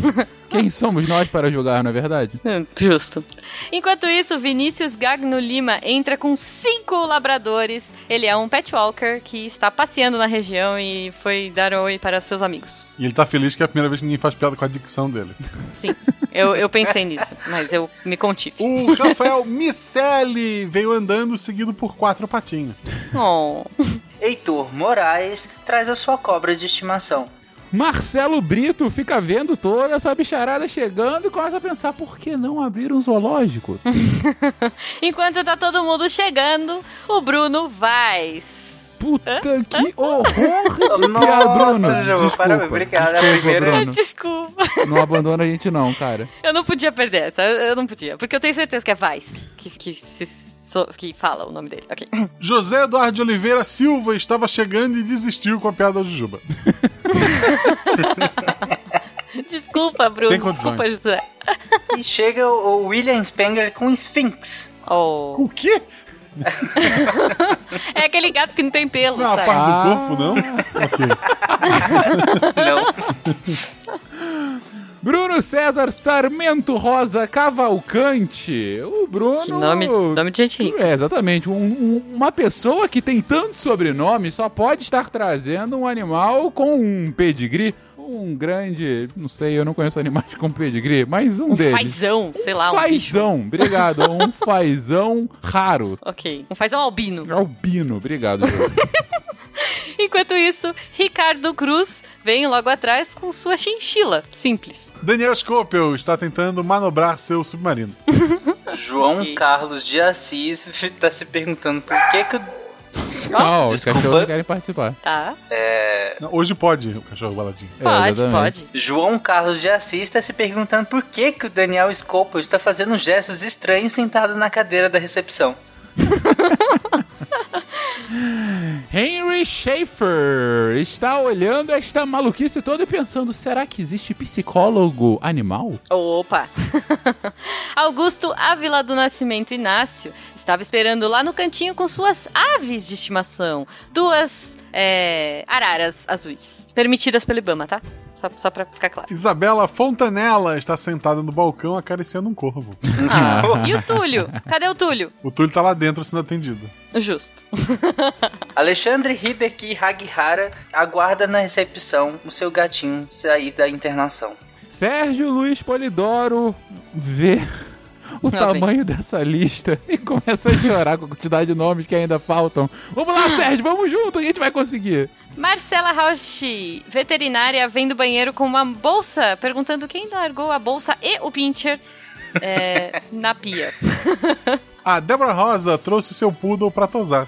Rafael Alonso de Mendonça, que tem um cachorro de corrida, traz ele para exames de rotina. Betânia Silva Santos está lá administrando toda essa bicharada, dando vacinas a todos os bichos que precisam ser vacinados. Boa, Betânia, tamo Olha contigo. só. Enquanto isso, o telefone toca e Vinícius Lisboa liga de Portugal, perguntando se existe delivery de ração pra lá. Por quê? Silvio não? Roberto Fernandes, de Araújo, ah, atendeu o telefone e disse não, cara. Rafael Guilherme Moreno, consternado, já que Silvio Roberto contou a história a ele, agora questiona por que as pessoas ligariam de outro país por uma ração. Tu não faz ideia do que é trabalhar com telefone e atendimento ao público, cara. Evandro Faria, Evandro Faria entrou sem nenhum animal, mas pensando que é uma tartaruga. Justo. Enquanto isso, Bruna Dir passeia pelos corredores das roupinhas procurando uma roupa de tartaruga ninja pro seu cachorro. Paulo Eduardo Shiva trouxe uma chita. Ó, espero que não tenha crianças, porque cheetahs não gostam de crianças. Quem gosta? Marlene Zenz traz a sua linda cachorrinha e os seus gatinhos para uma tartarectomia. Porém, como bem cuidados, eles não têm muito o que fazer. Tartare... Ah, saquei. Tirar, tirar o tártaro. Ok. Paulo Rig, vulgo Beto Patux, também acha que é um animal, o próprio pato. Beto, você não é um pato, mas você é legal. É o meme do pato comendo pão. Justo, justo. Diego Fernandes Rodrigues, mais um dos veterinários de plantão, começa a ficar com receio dessa recepção. Felipe Queiroz da Silva trouxe um trem aí. ok. Cleto Kavensky Pérez é o psicólogo responsável pelo atendimento na recepção. Dos humanos ou dos cachorros? Dos, humanos, animais. no caso. Ok, Ah, justo. Acho, acho necessário. Boa. Acho necessário. É uma boa triagem. David Pacheco da Luz chega trazendo um pavão, porque eu não tenho criatividade. Ok. Helder Alexandre Nogueira entra com uma árvore em mãos, desesperado, e descobre que tá no lugar errado. Renato Aguiar estaciona sua van cheia de cachorrinhos. Oh, ele podia vir voando numa águia. Não, mas ele tá a Aguiar. Ai, Ai, meu Jesus. Deus! Eu não tinha... Ok, Faz eu tempo não que a gente não grava, vocês esqueceram dessa piada que é Nossa, recorrente Renato. É Verdade. verdade, caramba. A Ariane Torres Nunes, que é a enfermeira veterinária, informou que lá eles, a gente não atende é, pavão. O Bu. Adriele Santana chega trazendo um Java porco e assusta toda a clientela. Nossa, ok. Paulo H. Menziger, H, obviamente, de humano. Humano, humano, pô. Traz sua iguana azul. É, não, ela não é azul, ela está azul. Ele não sabe o que aconteceu. Evento da TIM. Nayene Ferraz pousa uma águia gigante no estacionamento, mas quer atendimento pro Hobbit. Guilherme D'Alonso questiona Paulo H se ele estava em algum evento de uma grande operadora de telefonia brasileira. Rodrigo César Braga chega montado em um cavalo alvo. Ele diz que é de Gandalf. As águias estão chegando. Ok. Tá atrasado. Guilherme Prado. Guilherme Prado Rocha se esconde atrás de uma rocha com medo do cavalo. Por algum motivo ele tem medo de cavalos. Alan Vrunch. Ele estava quase parando, viu a loucura que está hoje e decidiu acelerar e ir embora. Justo. Ricardo Gomes está na, na Copa comendo um atum. Boa. Gianfrancesco Signore, Ah, que saudade falar esse nome. Gianfrancesco Né? Signore está na Itália ouvindo sobre essa loucura toda e rindo, rindo da loucura brasileira. Justo. Tentando entrar no consultório número 3, Bernardo Malta segue empurrando sua girafa de estimação. E tá difícil, tá difícil. Mas é uma mania da família ter animais compridos pra ficar, para eles poderem se olhar nos olhos. ok, que medo. Pedro Nascimento busca ajuda para explicar pro seu pato que aquele jacaré não é filho dela. Ok. Caio Dias cuida dos agendamentos na recepção. Gilberto Souza vem trazendo um potinho com muito cuidado. As pessoas perguntam o que tem aí e ele fala: o animal mais resistente do mundo. Tan, tan, tan. Vocês sabem qual é. Eu não preciso dizer o nome dele. Sim. Bruno Viana vem correndo, ele, ele está andando de patins, ele faz o atendimento geral em todos os consultórios e tromba com Gilberto Souza, derrubando o potinho no chão. Tiago Freitas quer saber onde ele pode comprar um guaxinim. Mário Lúcio Romualdo de Oliveira avisa Thiago que não pode e nem deveria querer. O Tarek é o chato daqui, né? Ele zoando o Tarek falando a verdade. O próximo nome é aquele meme do Homem-Aranha. Exatamente. Eu, Fernando Alta, chego falando que o Tarek é chato, falando que o pote caiu, mas o Tardigrado do há de sobreviver, e carregando Sim. uma girafa, porque aparentemente a gente gosta de animais de pescoço longo. Sim, justo. Paulo R.M. Souza Filho, sendo RM claramente raposa malhada, Claro. traz sua raposa, Albina. Thiago Mourowitz entrou com sua bateria feita de enguias. Meu Deus. Baterias Moura. Puta! Ai, meu Deus. Vocês não têm carro, vocês não sabem das coisas. Marcelo Santana do Amaral entra com a sua iguana com as cores da aquarela. Ó. Bruno Rafael Santos, ele vem querendo comprar uma Peppa Pig para sua filha. Justo. De pelúcia ou de verdade? Nunca saberemos. Ok. Luciano Costa entra correndo, desesperado, esbaforido com uma lagosta presa nas costas. Desculpa. Jorge Alexandre Alves Alfredic entrou com um lobo gigante. Boa. Ok. Massacre encaminhou o Jorge Alexandre Alves Alfradique à ala dos lobos gigantes. É uma ala Porque tem climatizada. uma ala específica, né? Muito bom, cara. Muito bom. Fica no norte do consultório. Olha É, é o melhor, é, é o Deviante Clínica, é o Tarek que vai atender lá. Deviante Com Pet. Flávia. Deviante Pet. Boa. Júlia Ellert, de Souza. A Júlia, ela chegou trazendo um cão que entrou pela cozinha e o prato ele quebrou. Ó. Eu tô gravando, amor. A Amanda chegou já dando um oi pra todo mundo. Ok. Vai deixar assim? Tá tudo certo? Vai, é que a Amanda chegou na hora, eu me distraí aqui, mas a Júlia tá trazendo o cão. Justo. Enquanto isso, entrando na pontinha dos pés, Daniela Padilha faz um plié e diz que é um cisne negro. João Paulo Doune senta do lado do violeiro, que eu esqueci o nome, e começa a fazer segunda voz. Tem essa, né? Alfleury, Alfleury Souza avisa João Paulo e a todo mundo que tá fazendo barulho que lá é um hospital veterinário. Não pode fazer Ai, barulho. chato. Rafael M. Tellerman, M claramente de Mickey, vem Boa. trazendo o próprio pra enfermaria. Ele teve um pequeno acidente. O Mickey, tipo um Mickey da carreta furacão, assim? Sim, ele tava dançando, foi atropelado. Justo. Enquanto isso, seu amigo Emerson Pereira de Souza vem logo atrás sem a peruca de fofão, preocupado. Luiz Salles cuida da parte de vendas. Danilo Cândido vestido de Homem-Aranha, também preocupado com Rafael Tellerman. Thaís Botia da Costa acabou de entrar na carreta furacão vestida de yoga de cisne. E olha, cisne, Muito que faz bom. sentido inclusive para o pet shop. Ok. Leandro de Oliveira surge com seus peixinhos de estimação é, numa coleira, dentro do aquário. Pierre Ferraz e Silva. O, o E é de E mesmo ou será que é um E de um nome que foi suprimido? Eu acho que é ele mesmo. Ele chega com o seu gato. Que chama gato? Chama gato. Porque ele acha inútil tu dar o nome pra um bicho se o bicho não te responde. Ok. Igor Alcântara responde a Pierre que gatos respondem sim se você ensinar o nome direito a eles. Cassiano Macedo Taíra faz coro a Fernando Malta e fala: para de ser chato, Tarek. O doutor Douglas Santos vem lá do fundo com uma prancheta perguntando aonde está o ornitorrinco. Ornitorrinco esse que pertence a Jefferson Estevo, que não foi encontrado na recepção. Comum, o Jefferson não está nos lugares que a gente fala. Nu- nu- pois nunca é, esteve, é. esteve. Ele esteve, ele esteve Ele em algum esteve momento. em algum momento. Alessandro de Siqueira achou finalmente o ornitorrinco. Ele estava amamentando seus filhotes. Oh. Alexandre Estrapação Guedes Viana, ele se desespera um pouco em saber que a gente não chegou nem na metade dos nomes.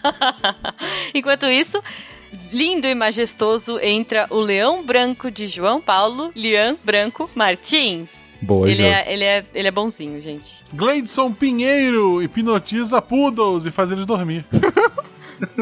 Velma Juliana vê um humano bagunçando as coisas todas, até que ela descobre que na verdade era um cachorrinho vestido de humano. Olha só, eu peguei a referência. Boa referência, Tarek. Você se, Boa, Tarek. isso de você, Tarek. se desculpou de todas as chatices anteriores. Boa. Mandou mantém bem, esse nível, mandou cara. Leroy Oliveira vai saindo do pet shop para ir na Leroy Merlin. Desculpa, Leroy. Entregou a idade! Meu Deus. Enquanto isso, Felipe Augusto de Souza encosta sua bike e pergunta: Foi daqui que pediram pizza? Luiz Brandini responde: sim, é pra mim e pros meus gatinhos. O Berdão Oliveira Moraes, que, que está na recepção também, avisa para Luiz Prandini que gatos não podem comer pizza. Mas é de ator. Por quê, cara? Rosber Neves Almeida Júnior e suas duas filhas xingam Tarek pra ele Não. trazer então mentira. Não, eles estão chegando lá trazendo seus pequenos animais para tosarem. Justo. João Cláudio Soares da Silva entra com um tabuleiro cheio de cookies e tenta vender para os donos de pets e diz que são de cenoura, sei lá. Glaucia Mayumi Watanabe veio devolver o gatinho que ela tinha alugado. Oi? Que horror. Não, horror é tu ter e não poder cuidar. Ela alugou e tá devolvendo. Tá bom. Dalton Roberto Alves Araújo de Lima Júnior, com seu pai, Boa. que no caso é o Dalton Roberto Alves de Oliveira de Lima, chegam a... Araújo de Lima. É, desculpa. Com seu pai, que no caso é o Dalton Roberto Alves Araújo de Lima, avisam a Glaucia pra ela ter mais responsabilidade com a adoção. Bruno Malta ignora tudo isso e traz uma girafa, porque aparentemente é uma coisa de família. Nepotismo, É de é nome família. disso. Lucineide Lima de Paulo sai feliz do consultório com suas pulguinhas adestradas. Olha. Mas ela perde uma no caminho. Rodrigo Ribeiro comprou uma coleira com sininho pro seu gato. Samuel Fatini! Ô, Samuel. O que o Samuel tá fazendo? Samuel está, na verdade, trazendo toda a patrulha canina para Oh. o pet shop. Que fofura. Lá no fundo, na área de banho e tosa, André Bessa já está de saco cheio e disse que não quer mais dar banho em poodles. É o terceiro que morde ele só nessa manhã. José Rodrigues de Oliveira Neto disse: Deixa comigo então. Daniel chega cantando que a giripoca vai piar! Ah, meu Deus. Maicon Bottini chega com várias coleiras na mão, falando para as pessoas: compre, compre, compre. Bruno Silva Matos Cardoso tenta explicar que não é um peixe. Enaldo Alessandro Lucien da Silva está escrevendo um livro sobre cachorros. Douglas Silva Maioli ficou confuso com essa volta repentina do Tarek, mas tudo bem. Olá, Tarek. Janir Marini Jr. traz seus peixes e animais marinhos. Esse Numa sim. lata de Nescau, não sei. Everton Ele- Rodrigo de Souza está comprando um peixinho dourado para comer. Ai! Tiago Oliveira da Mota Sampaio avisa Janir que eles vão morrer dentro da latinha de Nescau e que Everton está logicamente no lugar errado. André Christian Neider está saindo do veterinário com seu hipopótamo de estimação. Excelente, excelente. Enquanto isso, nadando na piscina do pet, Antônio Carlos de Souza brinca com os golfinhos. Márcio Costa comprou um casco de tartaruga igual ao Mestre Kami. Lucas Gonçalves Ferreira está maluco de administrar esse que talvez seja o maior hospital do veterinário da, do mundo, né? Justo. Clayton J. Barros está chegando com um jacaré, daí o J. É o seu bicho espiritual. Boa, boa. Falando em bicho espiritual, Fernando Augusto Dessotti termina de talhar na recepção o totem com todos os animais que eles atendem. Sim, demorou muitos anos pra Jesus. terminar esse totem, sério. Ricardo Costardi chegou com sua samambaia. José Enio Benício de Paiva tá conversando com a direção do hospital sobre aquelas plantas que tem na fachada que faz as pessoas entenderem que pode levar planta lá.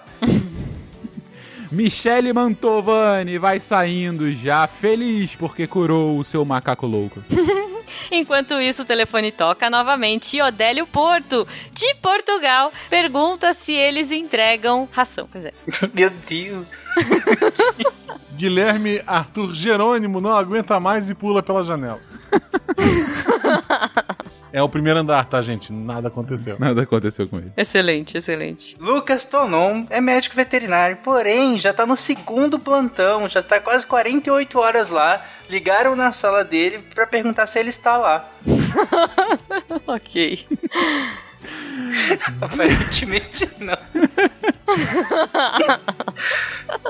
Ai, é muito bom porque ele ri da própria piada. Ele ri do próprio Ele silêncio, cara. explica a piada, ele ri da piada, é, é um showman. A piada foi boa. Foi, foi. Denis Azevedo está rindo da piada até agora. Eu não consegui pensar em nada, ele só ri. Enquanto isso, Renato Bordenowski Filho, junto com seu pai, Renato Bordenowski, é, ex-donos de circo, agora aposentados, vêm para comprar guirlandas para os seus cachorrinhos. Yara Grise chega montada num urso marrom. que grise, não. Desculpa. Entendi. Grizzle, Justo. boa, foi boa, foi boa. Foi, foi boa, foi boa. Rodrigo Fonseca encaminha área ao setor dos ursos. Ro- Mais uma vez, os setores vão se expandindo, né? Mas tudo bem. Rosineide Alves chega trazendo o seu amigo Ewok, que está um pouco febril. Boa. Saindo do setor de ursos está Paulo Eduardo Neves, com o seu urso polar. Nicolas Bittencourt está, está vestido de unicórnio sentado na sala de espera e ninguém tem coragem de perguntar o que ele está fazendo ali. Marco Antônio Miller está tentando explicar que o setor de urso polar e marrom são diferentes, apesar de ambos serem ursos. Claudinei Pellegrini chega trazendo seu tardígrado para o setor de urso, afinal ele é um urso... Como é que é o nome? Ele é urso... Microscópio. É, mas ele tem Sei lá. nome, né? Pequeno urso, como é que é? Eu esqueci. perdi a piada. 247 nomes! urso d'água, e finge que é isso. Ok. Na porta, vestido de unicórnio também e, e fazendo malabarismo, Lucas Benevides Dias recepciona todos com um grande bem-vindos. Melhor, ele tá vestido de girafa. Thiago Costa chega com um panda e se pergunta se ele vai pro lado dos ursos escuros ou do lado dos ursos brancos. Júlio César Brito de Lima indica a Thiago Costa que pandas têm uma categoria própria, inclusive com outros membros da espécie, só que de sexo oposto, para eles namorarem. Jonas Gabriel de Souza dormiu no meio da explicação. Edilson Almeida chega rastejando e tocando e quando toca uma flautinha, ele- sim, ele mesmo toca a flauta, ele levanta e começa a dançar. Josenal de Oliveira Matos Filho vende ingressos para ver o que os pandas estão fazendo. Ele trouxe a bugada? A bugada está sendo atendida, inclusive. OK. Pedro Gomes fornece salmão para o hospital. Vivo? Não, Vivo, vivo como para sushi. alimentação no caso. Bom, Bruno Ok. Saito está comendo esse salmão delicioso cortado em finas fatias, tal qual somente os japoneses conseguem fazer. tá? Ju- Ok. Jujuba é, é um burrinho, tá? Vai, vai na fé. Tá. Felipe Xavier entra feliz com seu burrinho. O Madruguinha. Claramente. Madruguinha, claramente. Beijo, madruguinha. Gilberto Dias chega perguntando que dia é hoje, para ter tanto bicho estranho. né? Davi Martins Colares está fazendo sua arte na recepção, onde foi autorizado que ele vendesse. Boa. Elias Santiago Diniz chega acompanhado. Você vê que nessa hora não tem mais animais nessa. num tubarão. Por que não? Elias Santiago Diniz com um grande aquário e seu tubarão de estimação. Boa, com rodinhas assim, justo. Miriam Ito entra com seu Shiba Inu vermelho no colo. Pedro Silva chega com seu vira-lata. Gabriel Medeiros chega com a sua única espécime do mundo de vaquita. Vaquita. Vaquita. É um cetáceo. Ok. Sérgio Garcia estava com a Rosineide lá e seu Ewok, amigo que estava febril. Sabe, junto Boa. sempre com a esposa. Lembra disso? Parabéns. Eu sou um cara. Boa. Saindo da cozinha, Lucas Vieira traz mexilhões para o almoço. Eduardo Yamaguchi está com o bichinho virtual doente. Ah, Desculpa, Boa. Eduardo, me perdoa. César Guilherme Zuntini fornece macarrão para alimentação do- da equipe. Rodolfo Freire corrige Tarek que ele deveria ter falado Zontini com a coxinha. Do lado de fora, esperando ser atendido, pois o, pois o seu animalzinho não cabe dentro do consultório, Michael e Sato, e claramente de elefante, aguarda um especialista. Carlos Alberto de Souza Palmezani. Ele estaciona seu carro próximo ao local e está com medo de um passageiro trazer algum bicho que suje seu estofado. é nada, ele é mó legal. Eu já trouxe o Artax pra tenta casa. Le com tenta ele. levar uma girafa ou um tubarão. Não, uma girafa talvez. Eu já andei com talvez. ele, patuntes. Desculpa. É verdade. Beijo, Carlos, é meu amigo. gente. Eu fazendo piada comigo mesmo, né? Sim, ele já andou com uma girafa no carro, agora sabemos. Fábio dos Santos Ferreira foi quem chamou um táxi pra levar a sua vaquita. Mas não era a única vaquita? Eles pensavam que era, tem outra. Ah, caramba, são gêmeos. Pam, pam, pam. São... Ok. Tiago Oliveira Martins Costa Luz chega trazendo sua Pokébola. Ele tem um Eevee. Oh.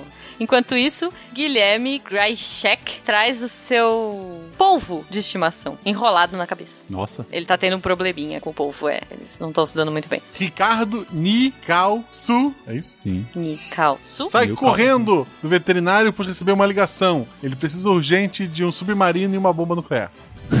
Meu Deus do céu. Érico Constantini quer um patê de salmão específico e ele disse que vai até o inferno pra conseguir isso. É Constantino, mas vale a piada. Constantino, mas tá valendo, tá É, foi valendo. boa, foi boa. Foi. O Tarek tá, O tá padrão inspirado. Tarek foi excelente, achei maravilhoso. Tá. Daniel Pimenta já está vendo uma luz no fim do túnel. Ele consegue ver o fim dessa lista. Boa! Enquanto isso, André Luiz Rodrigues de Andrade substitui os potinhos de ração da recepção. Eles sempre deixam ali uns petiscos pros bichinhos aguardando. Vanildo Souto Mangueira teve ideia para um samba enredo.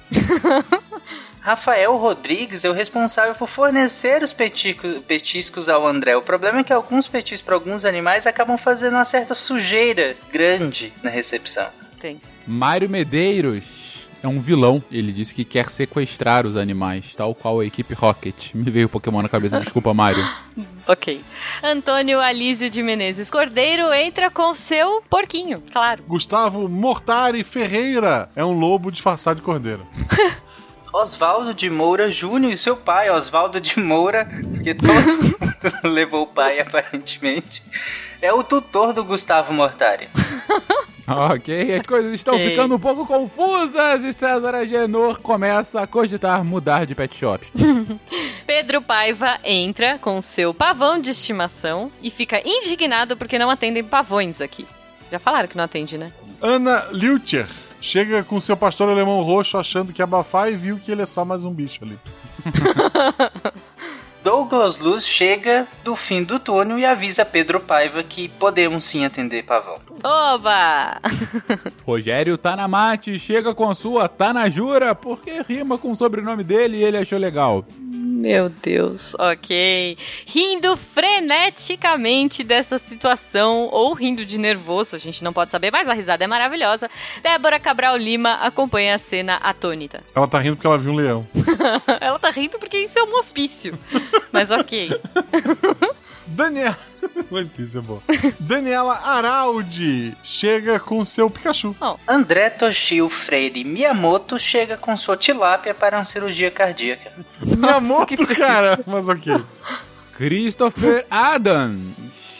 Na verdade, sai, está saindo levando seu corvo também. Olha, olha a referência. Olha Ah, aí, ah, ah. boa Cati. Ele dizia que perdeu a chance do Christopher do Ursinho Poo, mas foi melhor ainda. Foi, foi boa, minhas boa. prioridades, gosto. Obrigado.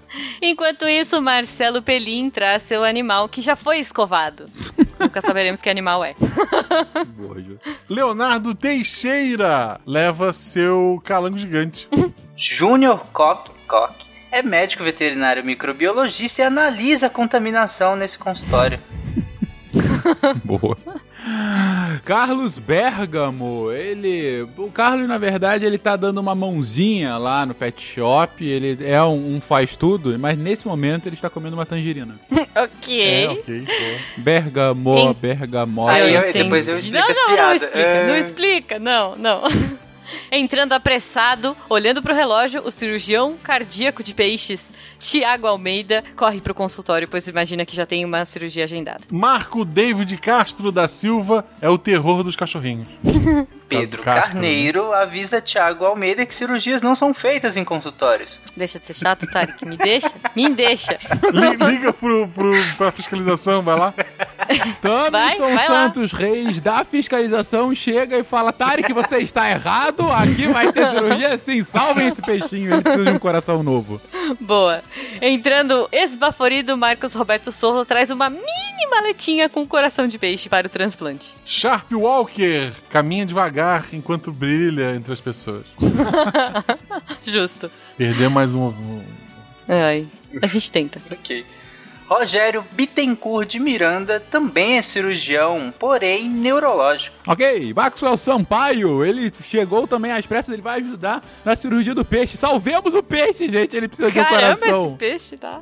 Ok. Trazendo mais uma remessa de pedras ornamentais para os aquários dos consumidores, Brauli Rocha da Silva chega. Christian German Reis postu- possui um cachorro. Ah, eu achei que ele fosse germofóbico. Eu pensei que é. Eu possuo um cachorro, vocês nunca saberão qual a raça. É, mas então é isso?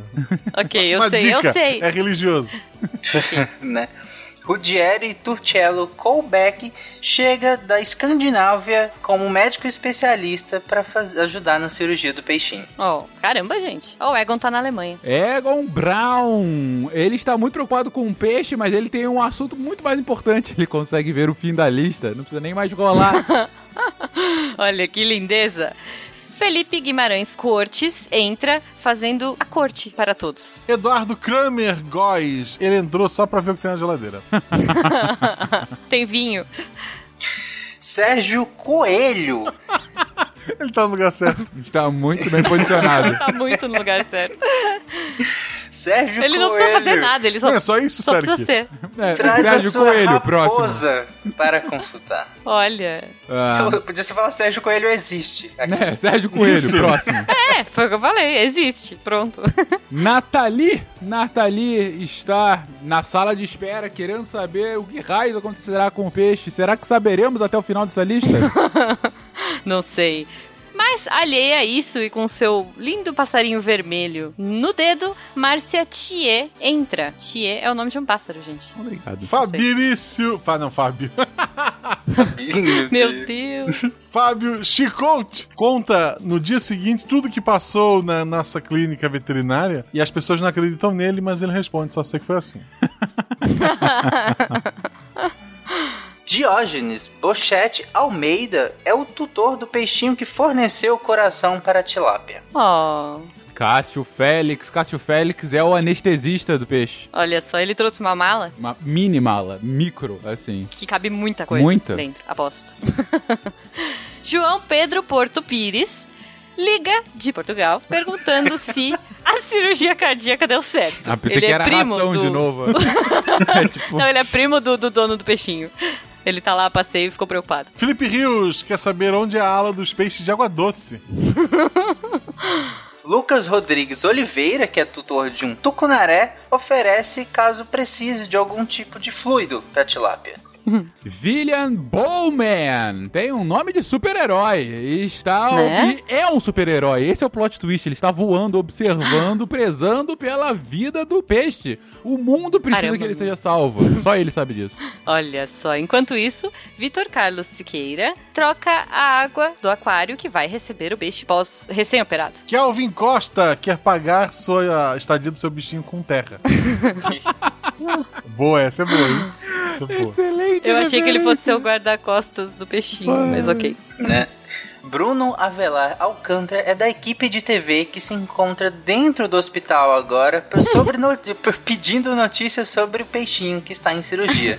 Maurício Linhares chegou na frente do hospital, não faz ideia do que está acontecendo, mas ele adora ser papagaio de pirata. Ele tá dando, oi mãe, eu tô na Globo. Boa, enquanto isso, Alessandro Siqueira, o cameraman, tenta tirar o Maurício da vi- do campo de visão, mas ele não permite. Ele fica correndo de um lado pro outro no ombro do, do Bruno. Júlia Nóbrega entra correndo, seu canguru lutador está ferido.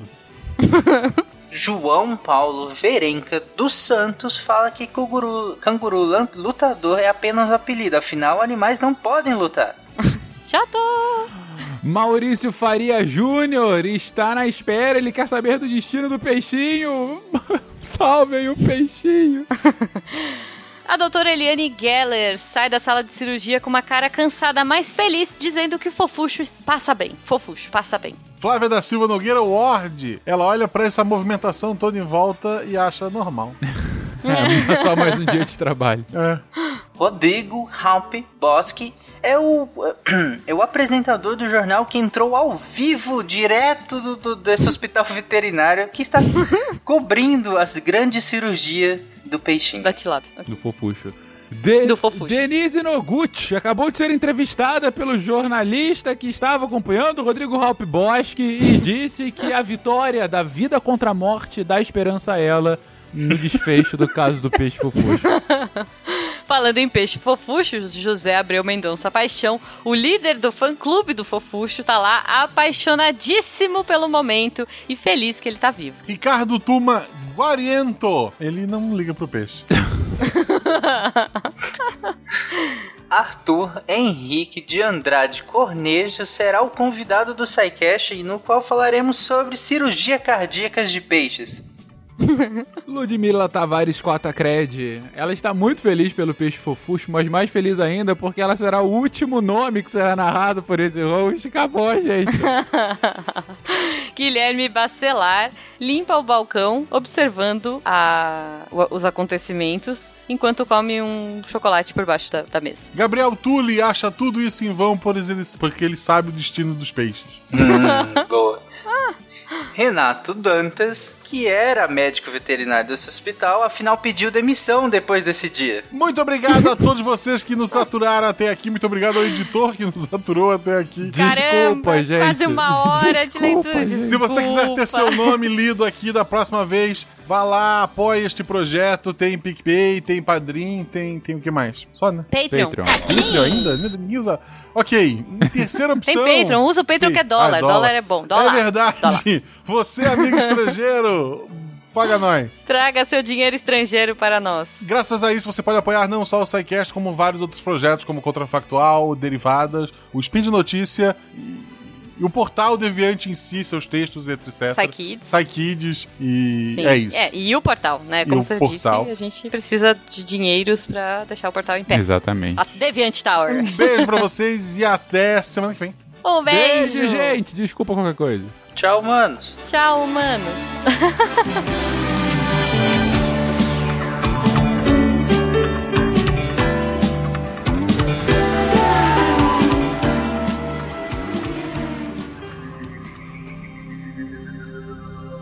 Se a ciência não for divertida, tem alguma coisa errada.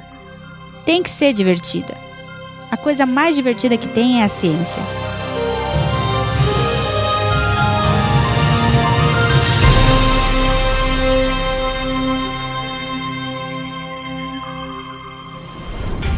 Este programa foi editado por Tapcast. Edições e Produções de Podcast.